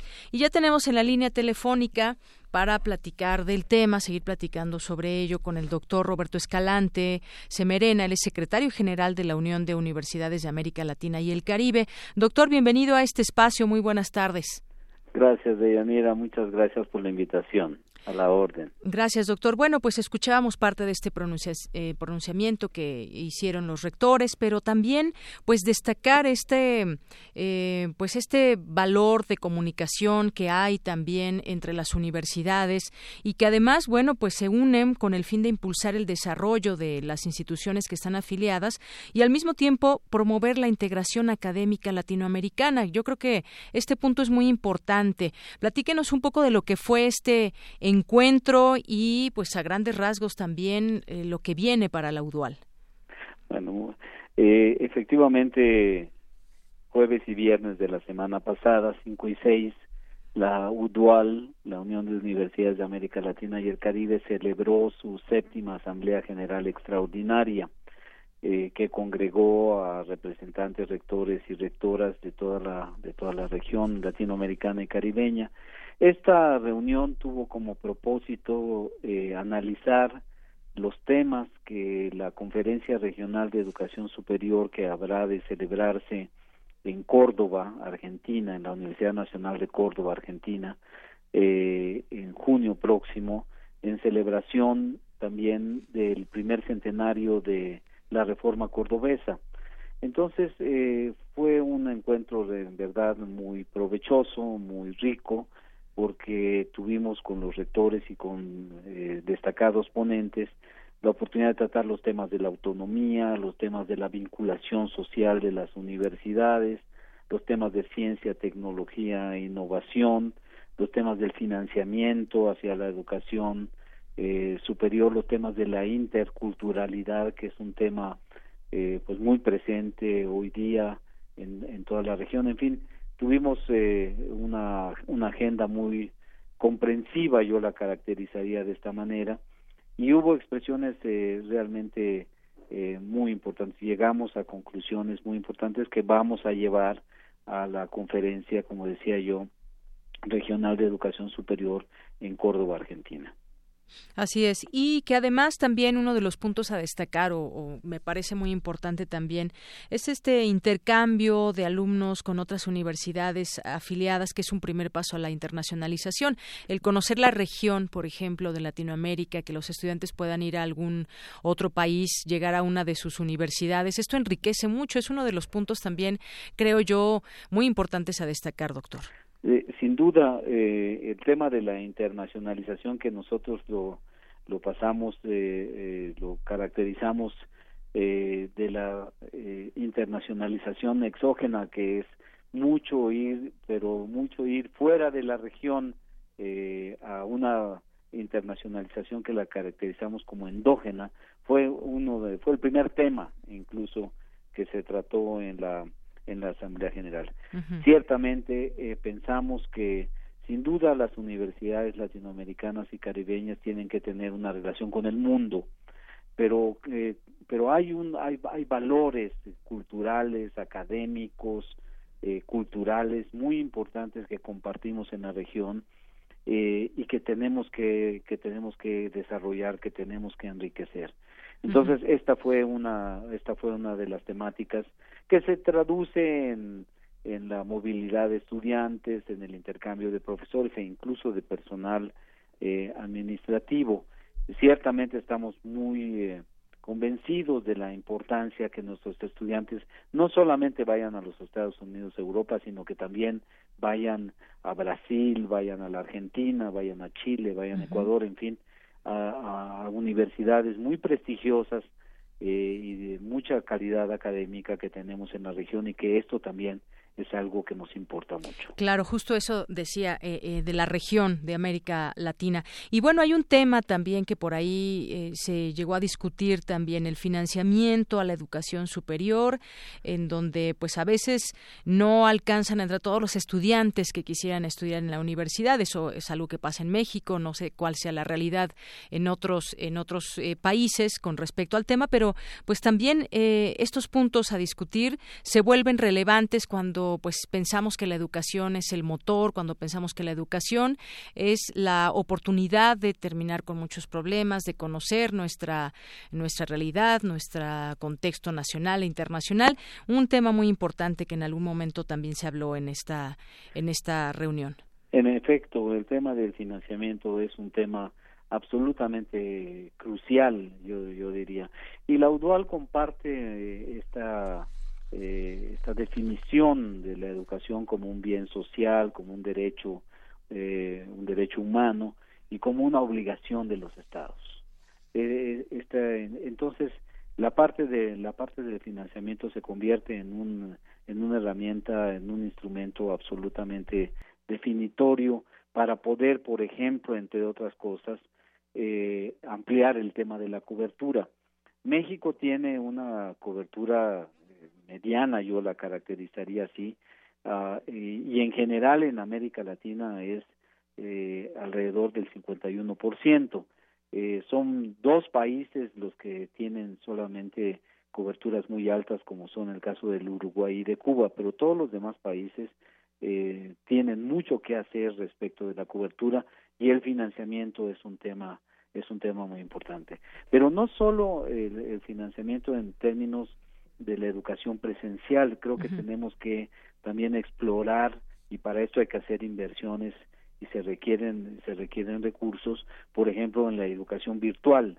Eh, esta es una parte también muy importante porque puede aumentar de manera muy significativa la cobertura territorial y dar un marco de equidad mayor incluso al tema del acceso a la educación superior. Entonces, el tema del financiamiento sin duda es un tema es un tema muy importante por el que hay que trabajar mucho porque hay hay países como Brasil actualmente eh, el propio Ecuador eh, en Venezuela incluso hay hay problemas de financiamiento a las universidades públicas muy serios Así es. Bueno, y temas que también seguirán discutiéndose y vamos a estar nosotros atentos desde aquí a lo que suceda en su próxima reunión allá en Argentina. Pero por lo pronto, doctor Roberto Escalante, le agradezco mucho que nos haya tomado esta llamada y nos haya platicado un poco de lo que fue esta importante reunión de la UDUAL. Muchas gracias. Al contrario, gracias a usted.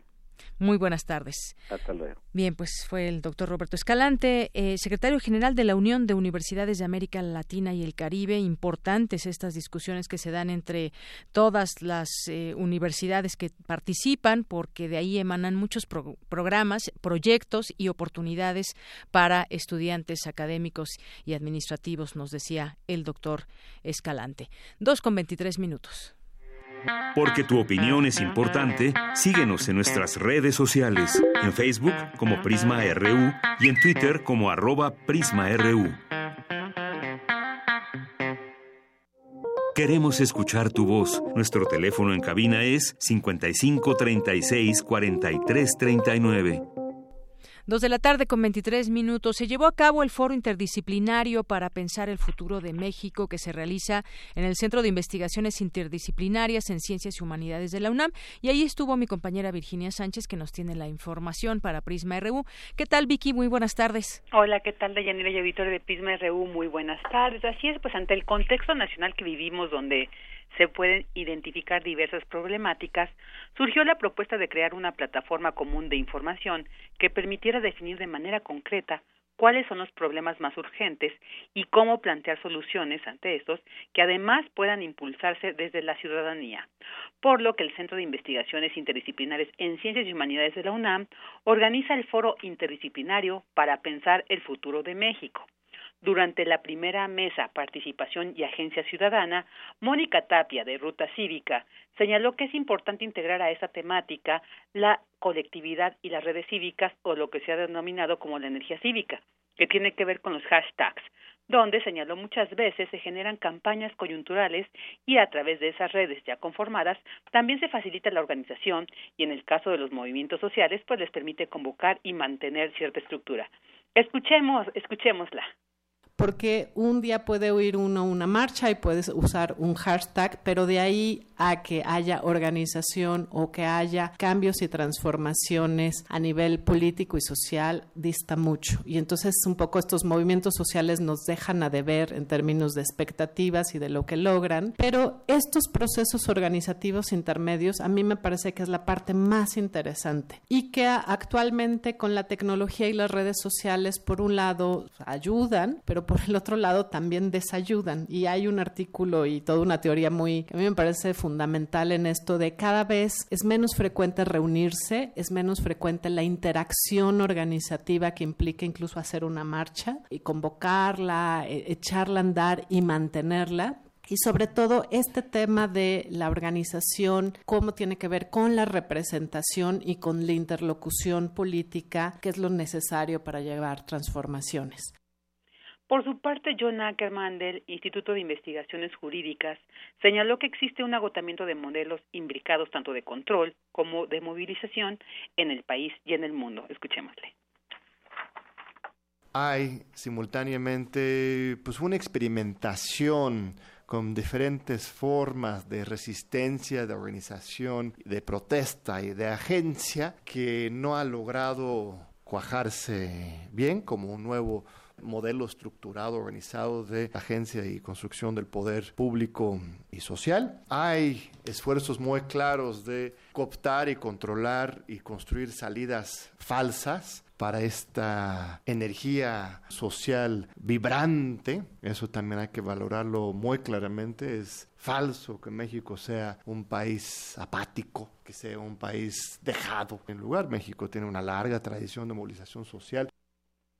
Y bueno, pues en esta mesa que estuvo moderada por Margarita Favela García del Centro, también se contó con la participación de Sergio Benito Osorio del Observatorio Ciudadano de la Energía y de Jorge Villalobos, Chris Bowitz del Centro Mexicano para la Filantropía.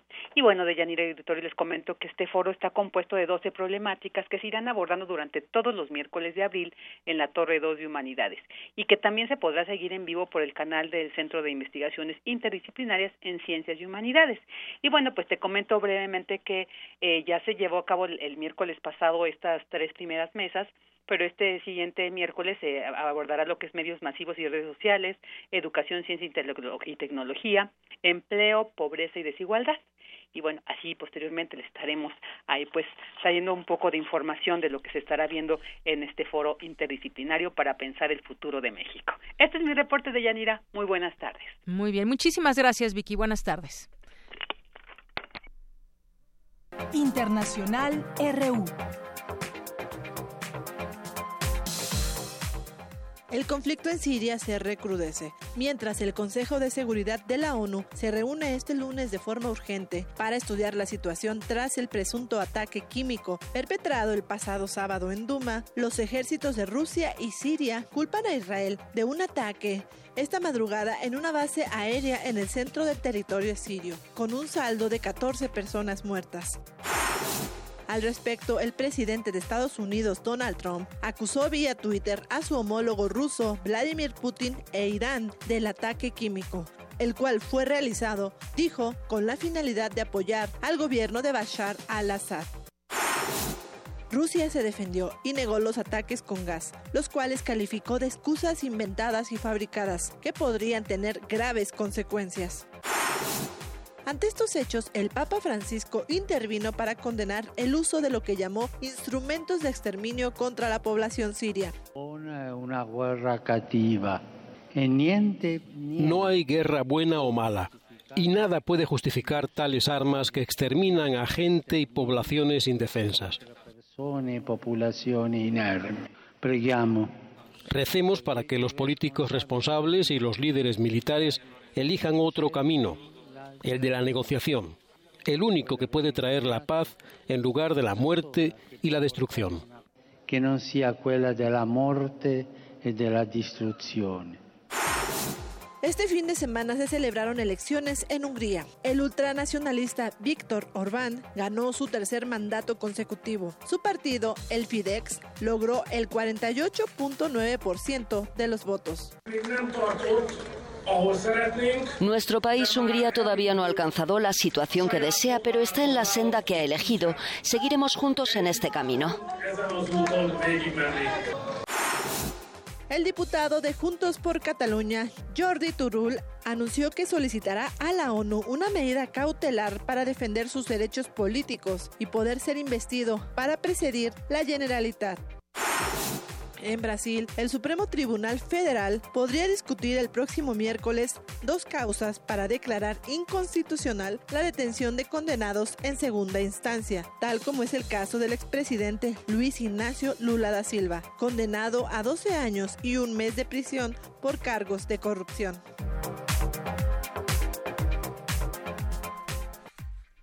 Gracias, Ruth Salazar, por las breves internacionales y continuamos con este, con ese tema, ese panorama internacional. Estados Unidos, Reino Unido, Francia, Polonia, otros países también convocaron desde el día de ayer y de manera urgente para la tarde de hoy, lunes 9 de abril, al Consejo de Seguridad de la ONU para analizar lo ocurrido en Siria con el presunto ataque químico que las fuerzas de Bashar al-Assad habrían perpetrado contra civiles eh, de la ciudad de Duma, donde se teme que hasta 150 personas personas murieron. También Rusia eh, llamó a una cita del Consejo de Seguridad para tratar las que llamó amenazas internacionales a la paz y la seguridad, aunque el tema específico de la convocatoria rusa se desconoce. La Asociación Médico Médica Sirio-Americana denunció que cientos de personas llegaron a distintos centros médicos en Duma con síntomas de haber estado expuestos a un gas nervioso y se responsabilizó de ello al ejército sirio. Platiquemos del tema con Marwan Soto Antaki, él es escritor y conocedor de estos eh, de estos temas, de estas regiones y que ahora pues no es eh, la primera vez desafortunadamente que podemos platicar de este tipo de ataques eh, químicos en Siria. Te doy la bienvenida, Marwan Soto Antaki. Buenas tardes. Hola, buenas tardes. ¿Cómo estás? Pues bien, y yo creo que pues con mucha curiosidad de lo que pueda suceder en esta reunión de hoy por la tarde, porque si bien en otros momentos se han hecho llamados de pues eh, de qué está pasando allá en Siria, sobre todo por lo sensible que puede resultar el ataque y a quienes se ataca, son mujeres, son niños, son personas que que pues eh, no tienen nada que ver con este tema de la guerra, pero que son ellos los afectados. Sí, mira, en realidad creo que hay poca, o sea, yo al menos no tengo tanta curiosidad por saber qué es lo que va a pasar, porque creo que el resultado va a ser bastante predecible. No es el primer, no es la primera reunión del Consejo de Seguridad para tratar un tema como este. Incluso hace justo un año, el 4 de abril del año pasado, se dio otro ataque con armas químicas en una situación similar en la que todo mundo sabía, porque no había otra manera que no fuera el gobierno sirio el que estaba detrás de esto, en el que también los rusos dijeron que no había cierto, que se estaban montando videos falsos, y a partir de ese ataque de justo hace un año, es que interviene el gobierno de Estados Unidos en un ataque directo a una base aérea siendo el primer ataque que hace directamente contra instalaciones del gobierno sirio. En ese caso, como ha ocurrido también sin necesidad de armas químicas desde el 2011, cada vez que el Consejo de Seguridad se ha reunido, como sucederá hoy en la tarde, eh, va a haber una, un intento de hacer pasar una resolución para o condenar o pedir una investigación o cualquier cosa.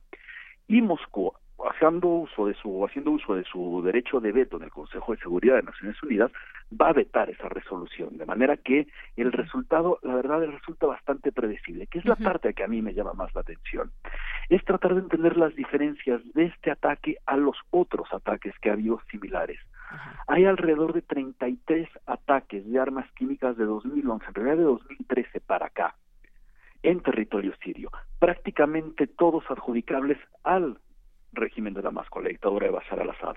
Prácticamente todos con la misma respuesta, tanto de la dictadura como de los aliados, particularmente de Moscú y de Teherán, de Rusia y de Irán. ¿Cuáles son las diferencias de este a otros ataques? Sobre todo desde una perspectiva en la que podríamos ver cuáles son las consecuencias de este ataque. Se ha hablado sobre todo en las últimas cinco o seis horas a lo largo del día de hoy, no tanto ayer, en la posible intervención de Estados Unidos volviendo a enviar misiles como hace un año. ¿Cuál es la gran diferencia con eso?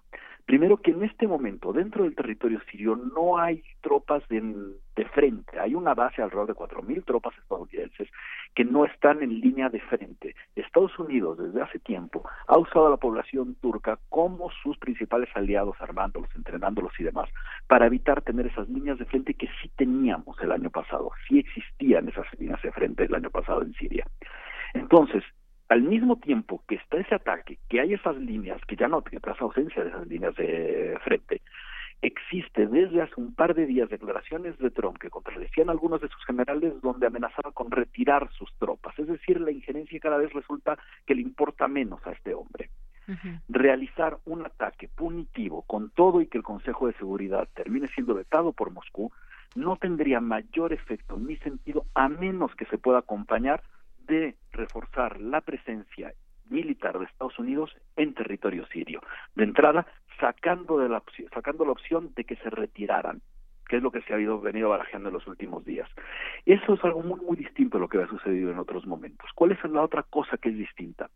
Eh, en las últimas horas, a raíz de esto, el Estado de Israel bombardeó una base militar, una base aérea del gobierno sirio en la que estaban apostados aviones iraníes los grandes socios de la dictadura de Bashar al-Assad son, como decía, Rusia e Irán, teniendo apoyo militar de los dos. ¿Por qué este ataque? Porque ante la posibilidad de un veto, casi la seguridad de un veto por parte de Moscú, y la posibilidad de que Estados Unidos interviniera o no acrecentando su presencia militar, Israel tenía sus propios intereses que tenía que tratar de buscar anular antes de que la comunidad internacional pudiera tener una acción conjunta.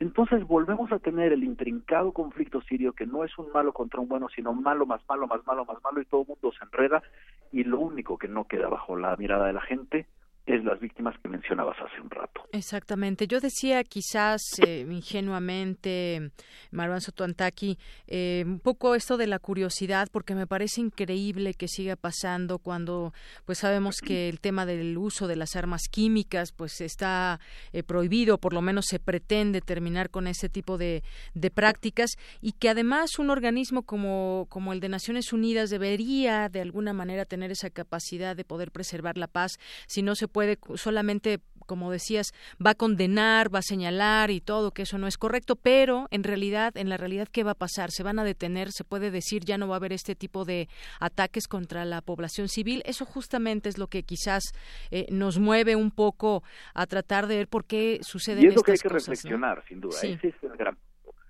creo que hay que insistir en dos cosas. No podemos perdernos en la retórica de Trump diciendo cosas desde el absoluto desconocimiento del territorio, lo cual se ha visto, no porque lo diga yo, porque ha sido la discusión que ha tenido durante año y cacho con sus propios generales, que le insisten, no, no va por ahí el asunto, y termina retractándose diciendo que no pasa nada. No se trata de dejarse caer en esta retórica, ni tratar de perderse en el ataque de los, de los israelíes sobre los aviones militares de, Israel, de, de Teherán Tampoco se trata de eso. es, dentro de los escenarios de guerra hay cosas que son mucho más preocupantes y es justo la presencia y continuidad de uso de armas químicas. Desde 2013, cuando se hizo el primer uso de armas químicas en una población muy cercana a la que está la, de la que estamos refiriendo ahora, cuando se marcó esta famosa línea de Obama, la línea roja de Obama, que no terminó por hacer mucho, Moscú terminó siendo el garante ante la comunidad internacional de que se iba a eliminar y quitar todo el arsenal de armas químicas que tiene el régimen de Damasco. Desde entonces ha habido estos 33 ataques con armas químicas. ¿Qué es lo que nos lleva a pensar esto? Uno, primero, las armas químicas siguen existiendo en territorio sirio. Estas armas químicas las han usado en menor medida en su momento, las usó el Daesh, el Estado Islámico, pero la inmensa mayoría de los ataques han sido adjudicados al gobierno de Damasco. Es decir, no solo las siguen teniendo, sino que Moscú no ha logrado hacer su papel de garante para que dejaran de existir, lo cual va a devolver a la implicación criminal del gobierno de Putin dentro de la masacre que ha sido la guerra civil siria, donde se ha perdido más de la mitad de la población, medio millón medio millón por muertos y el resto porque han tenido que huir de las fronteras sirias.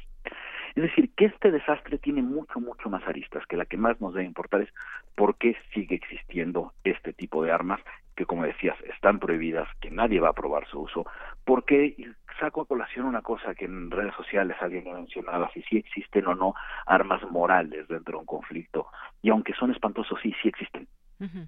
Sí existen. Hay un límite que hemos logrado dentro de la bestialidad de nuestra especie a marcar, y es justo las armas de destrucción masiva no se usan. Había un rumor en el que todavía no se ha confirmado ni siquiera si sí o si no, pero que aunque los aunque sea falso, nos da un poco a entender qué es lo que está sucediendo aquí.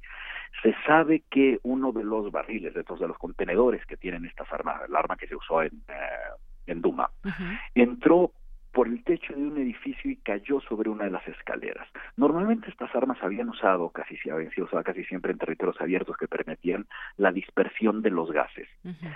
Aquí no, aquí como entró al interior de un edificio, posiblemente un hospital además, está rumorando, se contuvo dentro de las paredes todo el gas haciendo que las víctimas fueran mucho más, mucho más, porque no pudieron huir ni siquiera caminando del gas tóxico, del gas venenoso. Eso marca un nivel de moralidad incluso en los escenarios de conflicto. Y es espantoso decir esto, pero eso existe y eso nos enseñó la historia. Y en Siria lo que estamos haciendo es negar el aprendizaje de toda la historia. Bien, pues esto que pues dejas, con esto último que, que dices, nos dejas eh, también mucha, eh, pues el terror de lo que puede ser la guerra, este tema de decir armas morales. Es justamente, Es espantoso. Es espantoso.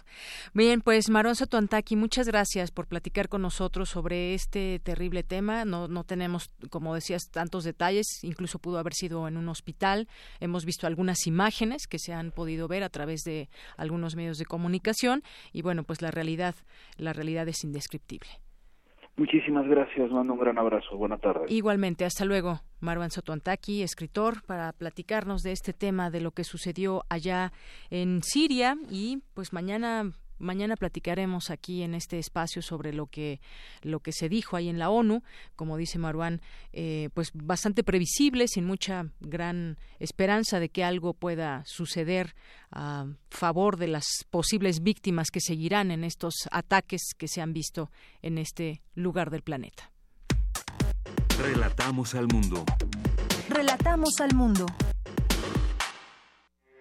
Porque tu opinión es importante, síguenos en nuestras redes sociales, en Facebook como Prisma RU y en Twitter como arroba PrismaRU.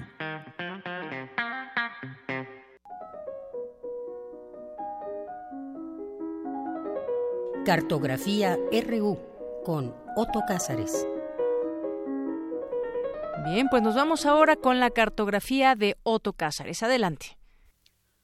Muy buenas tardes, querida Deyanira. Muy buenas tardes, auditorio de Radio UNAM. Les mando mil abrazos. La fortuna cambia. Lo que está arriba, en la lógica giratoria de rueda de la fortuna, estará abajo más tarde. Según mi punto de vista, la fortuna, como imagen alegórica, es la forma simbólica, la forma poética de llamar a la ley gravitacional. Todo lo que sube bajará, es el ineludible pronóstico. El vuelo más alto del albatros está llamado a terminar en la Tierra. Esta ley de la gravedad poética, la caída, fue, como muchas otras cosas, no un invento griego, porque esta ley no se la inventa, sino yo diría un pretexto para que algunos poetas griegos escribieran un puñado de obras maestras que llamamos tragedias. Y es que en la tragedia griega, las obras de Esquilo, Sófocles, Eurípides, los personajes son los conocidos Edipo, Yocasta, Antígona, Eteocles, Polinices, Ajax, Ifigenia, Orestes, entre tantos otros. Pero el aliento que subyace como común denominador es la fatalidad de la cambiante fortuna. Los que eran amados por los dioses, de repente, sin una explicación plausible, son abandonados por estos. Los dioses dan la espalda a los amados, o en otras ocasiones, para decirlo según rezaba un antiguo dicho popular, aquellos a los que los dioses querían destruir, primero los volvían locos. Los amados enloquecen. Los victoriosos estarán después en un muladar. Agamenón, el jefe de todas las fuerzas griegas, que llevó a los aqueos a la victoria en contra de los troyanos después de sitiar la ciudad por diez años, victorioso caudillo, va de regreso a casa en Micenas con el botín y el saqueo de la victoria sobre el carruaje y sobre los hombros, sobre la frente lleva hojas de laurel, y llegado a casa, Clitemnestra su esposa le tiene deparado un miserable final, puesto que la primera noche en casa después de tanto tiempo fuera, el dirigente de todas las huestes griegas, tan celebrado, es asesinado a hachazos por su esposa y por el amante de ésta, Egisto. De los hombros de sus soldados, Agamenón tendrá la mejilla contra el mosaico de la bañera.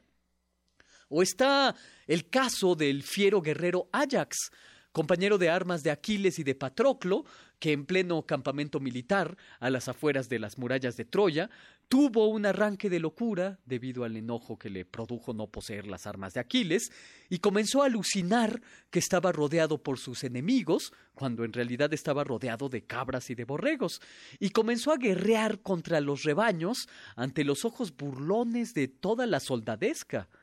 Ajax el glorioso guerrero, cima gloriosa de las armas, es arrojado a la bravata con el ganado y a un baño de sangre en medio de balidos lastimeros. Hay que reparar en algo que habla acerca de la enorme humanidad de los que escribían estas obras tristes, en este caso Sófocles. El enemigo declarado de Ajax era alguien que luchaba en su mismo bando, Ulises. Es él, Ulises, quien finalmente, por marrullerías, se queda con las armas de Aquiles que tanto deseaba Ajax. Cuando Ajax enloquece, mata al ganado y se vuelve el reír de todos, Ulises, lejos de alegrarse por la desgracia de su enemigo, dice, en su suerte vea yo la mía. En su suerte vea yo la mía, tendríamos que decir acerca de todos aquellos a los que la fortuna les juega un revés. En su suerte vea yo la mía.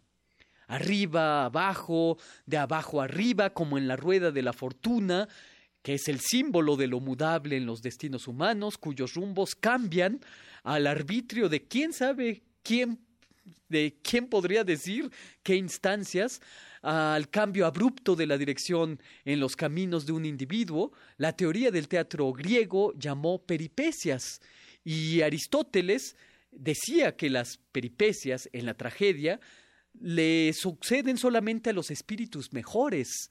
A los espíritus peores les está destinado otro rumbo, no la tragedia, sino la comedia. Bueno, pues yo pensé en todo esto de lo que estoy hablándoles acerca de las peripecias, acerca de la ley de la gravedad poética, cuando vi y leí en los periódicos, en la televisión, en las redes, los destinos de Lula da Silva, que es probablemente el Homo politicus más célebre del planeta. No voy a hacer aquí de ninguna manera un recuento del currículum de un Homo politicus. Haré, en cambio, la reflexión siguiente. Lula da Silva es el símbolo para todo aquel encargado de dirigir las riendas de un pueblo y que le haga decir, como Ulises ante Ajax, en su suerte vea yo la mía. Se sabe muy bien, y lo sabemos por la mitología también, que por encima de la cabeza de Todopoderoso pende la espada de Damocles. Es la espada de Damocles otro símbolo de la irremediable caducidad de las cosas, del mismo modo que la rueda de la fortuna es el símbolo de lo mudable. Pero hay una más, una reflexión más, esta será mi última, para encaminarme a una posible, eh, eh, un posible desenlace de esta cartografía de lunes. Hay un sabio que a mí me gusta mucho leer, un estudioso principalmente de temas de mitología hindú, que es fascinante. Su nombre es difícil de decir en ondas hertzianas, pero lo diré, sin embargo, Ananda Kuramaswamy. Él decía que en realidad ningún gorrión que haya volado verdaderamente alto caerá al suelo. Todo gorrión de altos vuelos permanece en el aire. Veamos si el vuelo de Lula da Silva fue el vuelo de un gorrión o su caída ejemplar, urdida por la conjura de sus enemigos políticos, le deparan la fortuna de Ajax, Agamenón o Edipo, ante la que cualquiera deberá decir, en su suerte, vea yo la mía. Y esto es lo que tengo que decir este lunes 9 de abril de 2018. Pues como siempre, como todos los lunes, Otto, muchísimas gracias. Muy buenas tardes. Sala Julián Carrillo presenta.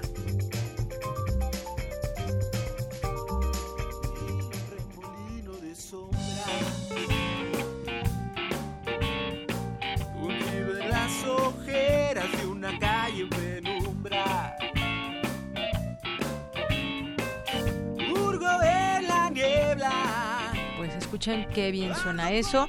Y ya está con nosotros Montserrat Muñoz, que nos va a decir quién es y nos va a hacer invitaciones como todas las semanas. Monse, ¿cómo estás? Hola, ¿qué tal a todos de Yanira, al equipo de Prisma RU, a nuestros radioescuchas habituales, a los nuevos, a los que se van sumando? También saludamos a quienes hayan ya asistido alguna vez en su vida a la sala Julián Carrillo y también a quienes no, porque justo esta sección intenta que a través de estas ondas ustedes se conmuevan, se apasionen, o se pregunten quizás dónde está la sala Julián Carrillo, a qué pueden venir, qué es lo que se hace aquí en el corazón de Radio UNAM. Estamos en Adolfo Prieto número 133 en la Colonia del Valle. Es quizás sorpresa recurrente para nuestros asistentes escuchar que Radio UNAM no está en CEU, en el campus más grande, sino que está aquí en la Colonia del Valle. Aunque no lo creyeran, muchos eh, es una sorpresa descubrirlo, ¿no? Entonces estamos cerca del Metrobús Amores y aquí en la noche pasan cosas demasiado curiosas. Hay una agenda cultural dedicada a todos ustedes, nuestro público radioescucha, nuestro público asistente. Esta cartelera cultural comprende teatro los lunes, por ejemplo, el, el día de hoy a las 8 de la noche será la segunda función de una obra que trata sobre una leyenda judía que se llama La leche de la leona. Dos personajes, un espíritu del bien y del mal, se enfrentan y a través de este encuentro se pide una misión, que se pueda tener leche de leona, ¿para qué? Ahí los dejaremos con la duda. Esta fábula judía está a cargo de una compañía teatral que en su mayoría son jóvenes quienes han dedicado esta obra a hacer una especie de teatro interdisciplinario. Es decir, que al momento que vemos como una actriz nos va relatando esta fábula, hay un violinista, más bien un chelista en, en vivo que hace la musicalización de la obra y también hay proyección de acetatos. Entonces los acetatos van cambiando, se suman elementos y a través de todos estos, estos elementos se nos cuenta la historia de estos dos espíritus. Muy interesante la leche de la leona hoy a las 8 de la noche. Mañana tendremos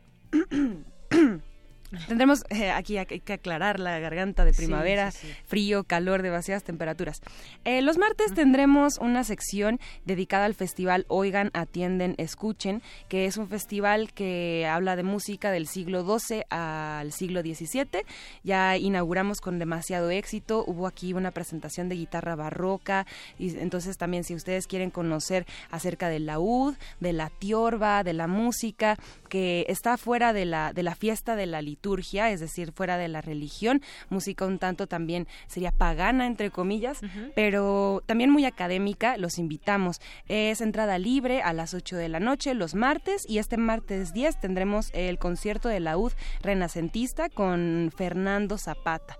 El, Ferdinando Zapata, perdón. Él es también un gran músico, compositor y también estudioso de esta música, así que los invitamos a este festival. Los miércoles tenemos dos por uno porque como cada año celebramos un encuentro con la FAM, un encuentro que es dedicado a los alumnos, exalumnos, eh, titulados, académicos incluso de la Facultad de Música y a las 4 de la tarde tenemos concierto. Este 11 de abril estará la Orquesta de Saxofones de la FAM, dirige Samuel García, quien es académico de, de esta institución universitaria, entonces qué más venir a escuchar la música de los involucrados de la casa también de la UNAM, de nuestra casa de estudios musicales. Esto es de nuevo los miércoles a las 4 y si se quieren quedar, permanencia voluntaria en la sala Julián Carrillo. También a las 6 tenemos proyección de nuestro cineclub dedicado a Lars von Trier. En este 11 de abril proyectaremos Bailando en la Oscuridad del 2000. No sé si tú ya la hayas visto, sí, Yanira. Sí, ¿De, ¿De, qué año dijiste? Del es? 2000. Del 2000, Ajá, sí, sí, exacto. Esta película de Lars von Trier donde habría combinado elementos musicales uh -huh. con una de las más grandes artistas del rock, de post-rock alternativo, Björk, Björk. Uh -huh. en un papel bastante crudo que nos uh -huh. habla sobre valores, sobre incidentes y también sobre nuestra condición personal. Incluso a algunos los llevaría a las lágrimas, acérquense y descubran por qué y si ya la vieron claro. volvamos a revivirla en pantalla grande. Y esta faceta de Björk que también les va a gustar si son muy, muy fans de ella. Y si no son fans también, también, para que vean cómo se acerca al papel cómo a través de su voz un poco menuda y también su actitud puede transportarnos a, a demasiadas sensaciones en, en, el, en el mundo interno. Entonces bailando en la obscuridad del año 2000 este miércoles a las 6 totalmente entrada libre los jueves les damos el día porque de por sí ya les robamos el mes con todas estas actividades de abril que están buenísimas y nos re regresamos el viernes con la invitación muy atenta de la música que estamos escuchando. Ellos son Aullido de Rock Blues, es una banda que ensayan por ahí por la colonia Portales, uh -huh. les llama mucho la atención las cuestiones urbanas, ellos son viajeros, también tocan en las calles y hacen un rock blues bastante fresco, divertido incluso, también un poco cómico y también social porque hay también unos, unos mensajes de libertad como por ejemplo su tema viajero uh -huh. o en este disco que van a presentar que se llama también Aullido que estarán en la sala Julián Carrillo los viernes de intersecciones, viernes 13 a las 9 de la noche, de 9 a 10, una hora completamente en vivo, se ha puesto también buenísimo el viernes, viernes pasado. de conciertos ya. Exacto, viernes ya de conciertos de diferentes géneros dedicados a pues a la fusión de, de la música y al encuentro sonoro, tuvimos el viernes viernes pasado a la Vodcanera de Colombia uh -huh. y se va a poner mejor porque no queremos arruinarles la sorpresa, pero en junio, por ejemplo, mes de aniversario, uh -huh. hay muchas bandas que son muy importantes en la escena de música nacional y ya queremos contarles las historias, pero antes de adelantarnos, pues vendrá mayo con más conciertos y obviamente este abril que, que ya está sonando con este poderoso rock blues de aullido. El fin de semana, también a partir del viernes, estamos de fiesta de Yanira uh -huh. y de fiesta literaria. Hay un tianguis de la diversidad textual aquí en Radio UNAM que los se otros llama libros, exactamente claro. los uh -huh. otros libros. Vas a poder venir con Camila, con tu niña, uh -huh. porque hay eh, también editores que se dedican a hacer libros diferentes, nuevas propuestas editoriales o propuestas editoriales ya consagradas que presentan sus nuevos materiales. Son libros objeto, libros diferentes, libros ilustrados, libros que que hablan por sí mismos, que nos relatan historias, que que son también parte de lo nuevo que se está haciendo en las editoriales.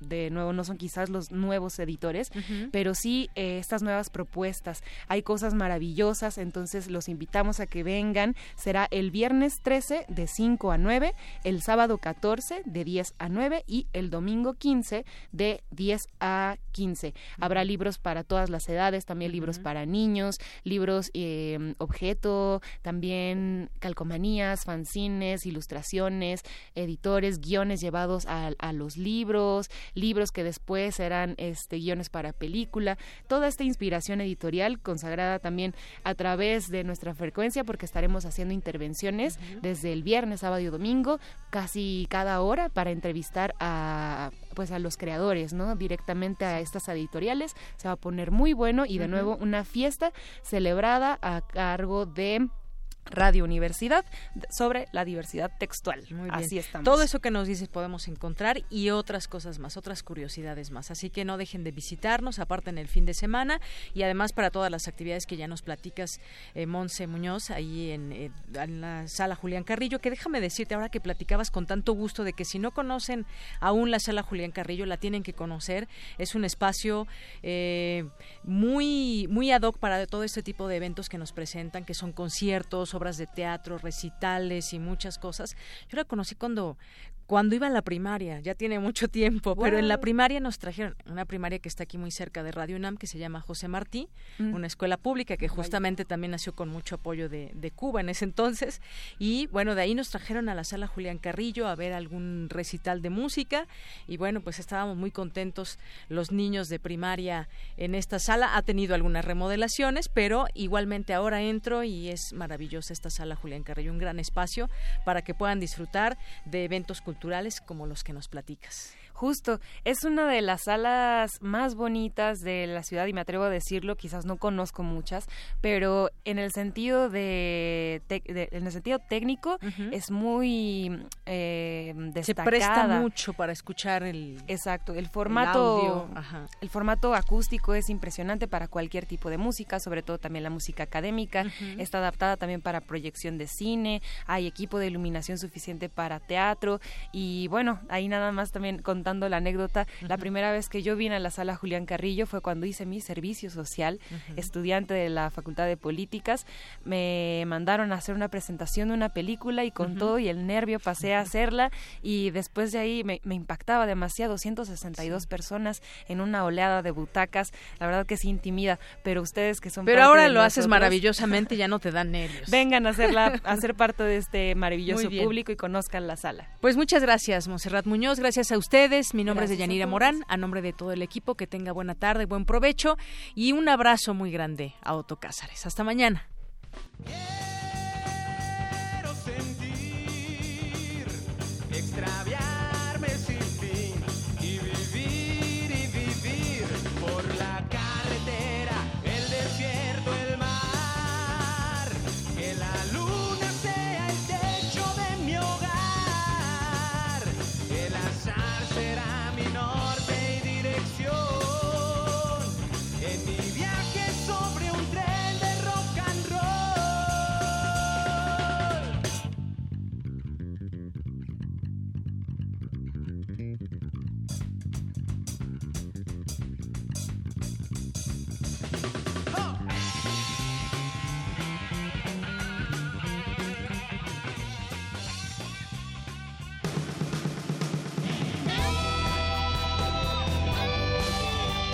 Prisma RU. Relatamos al mundo.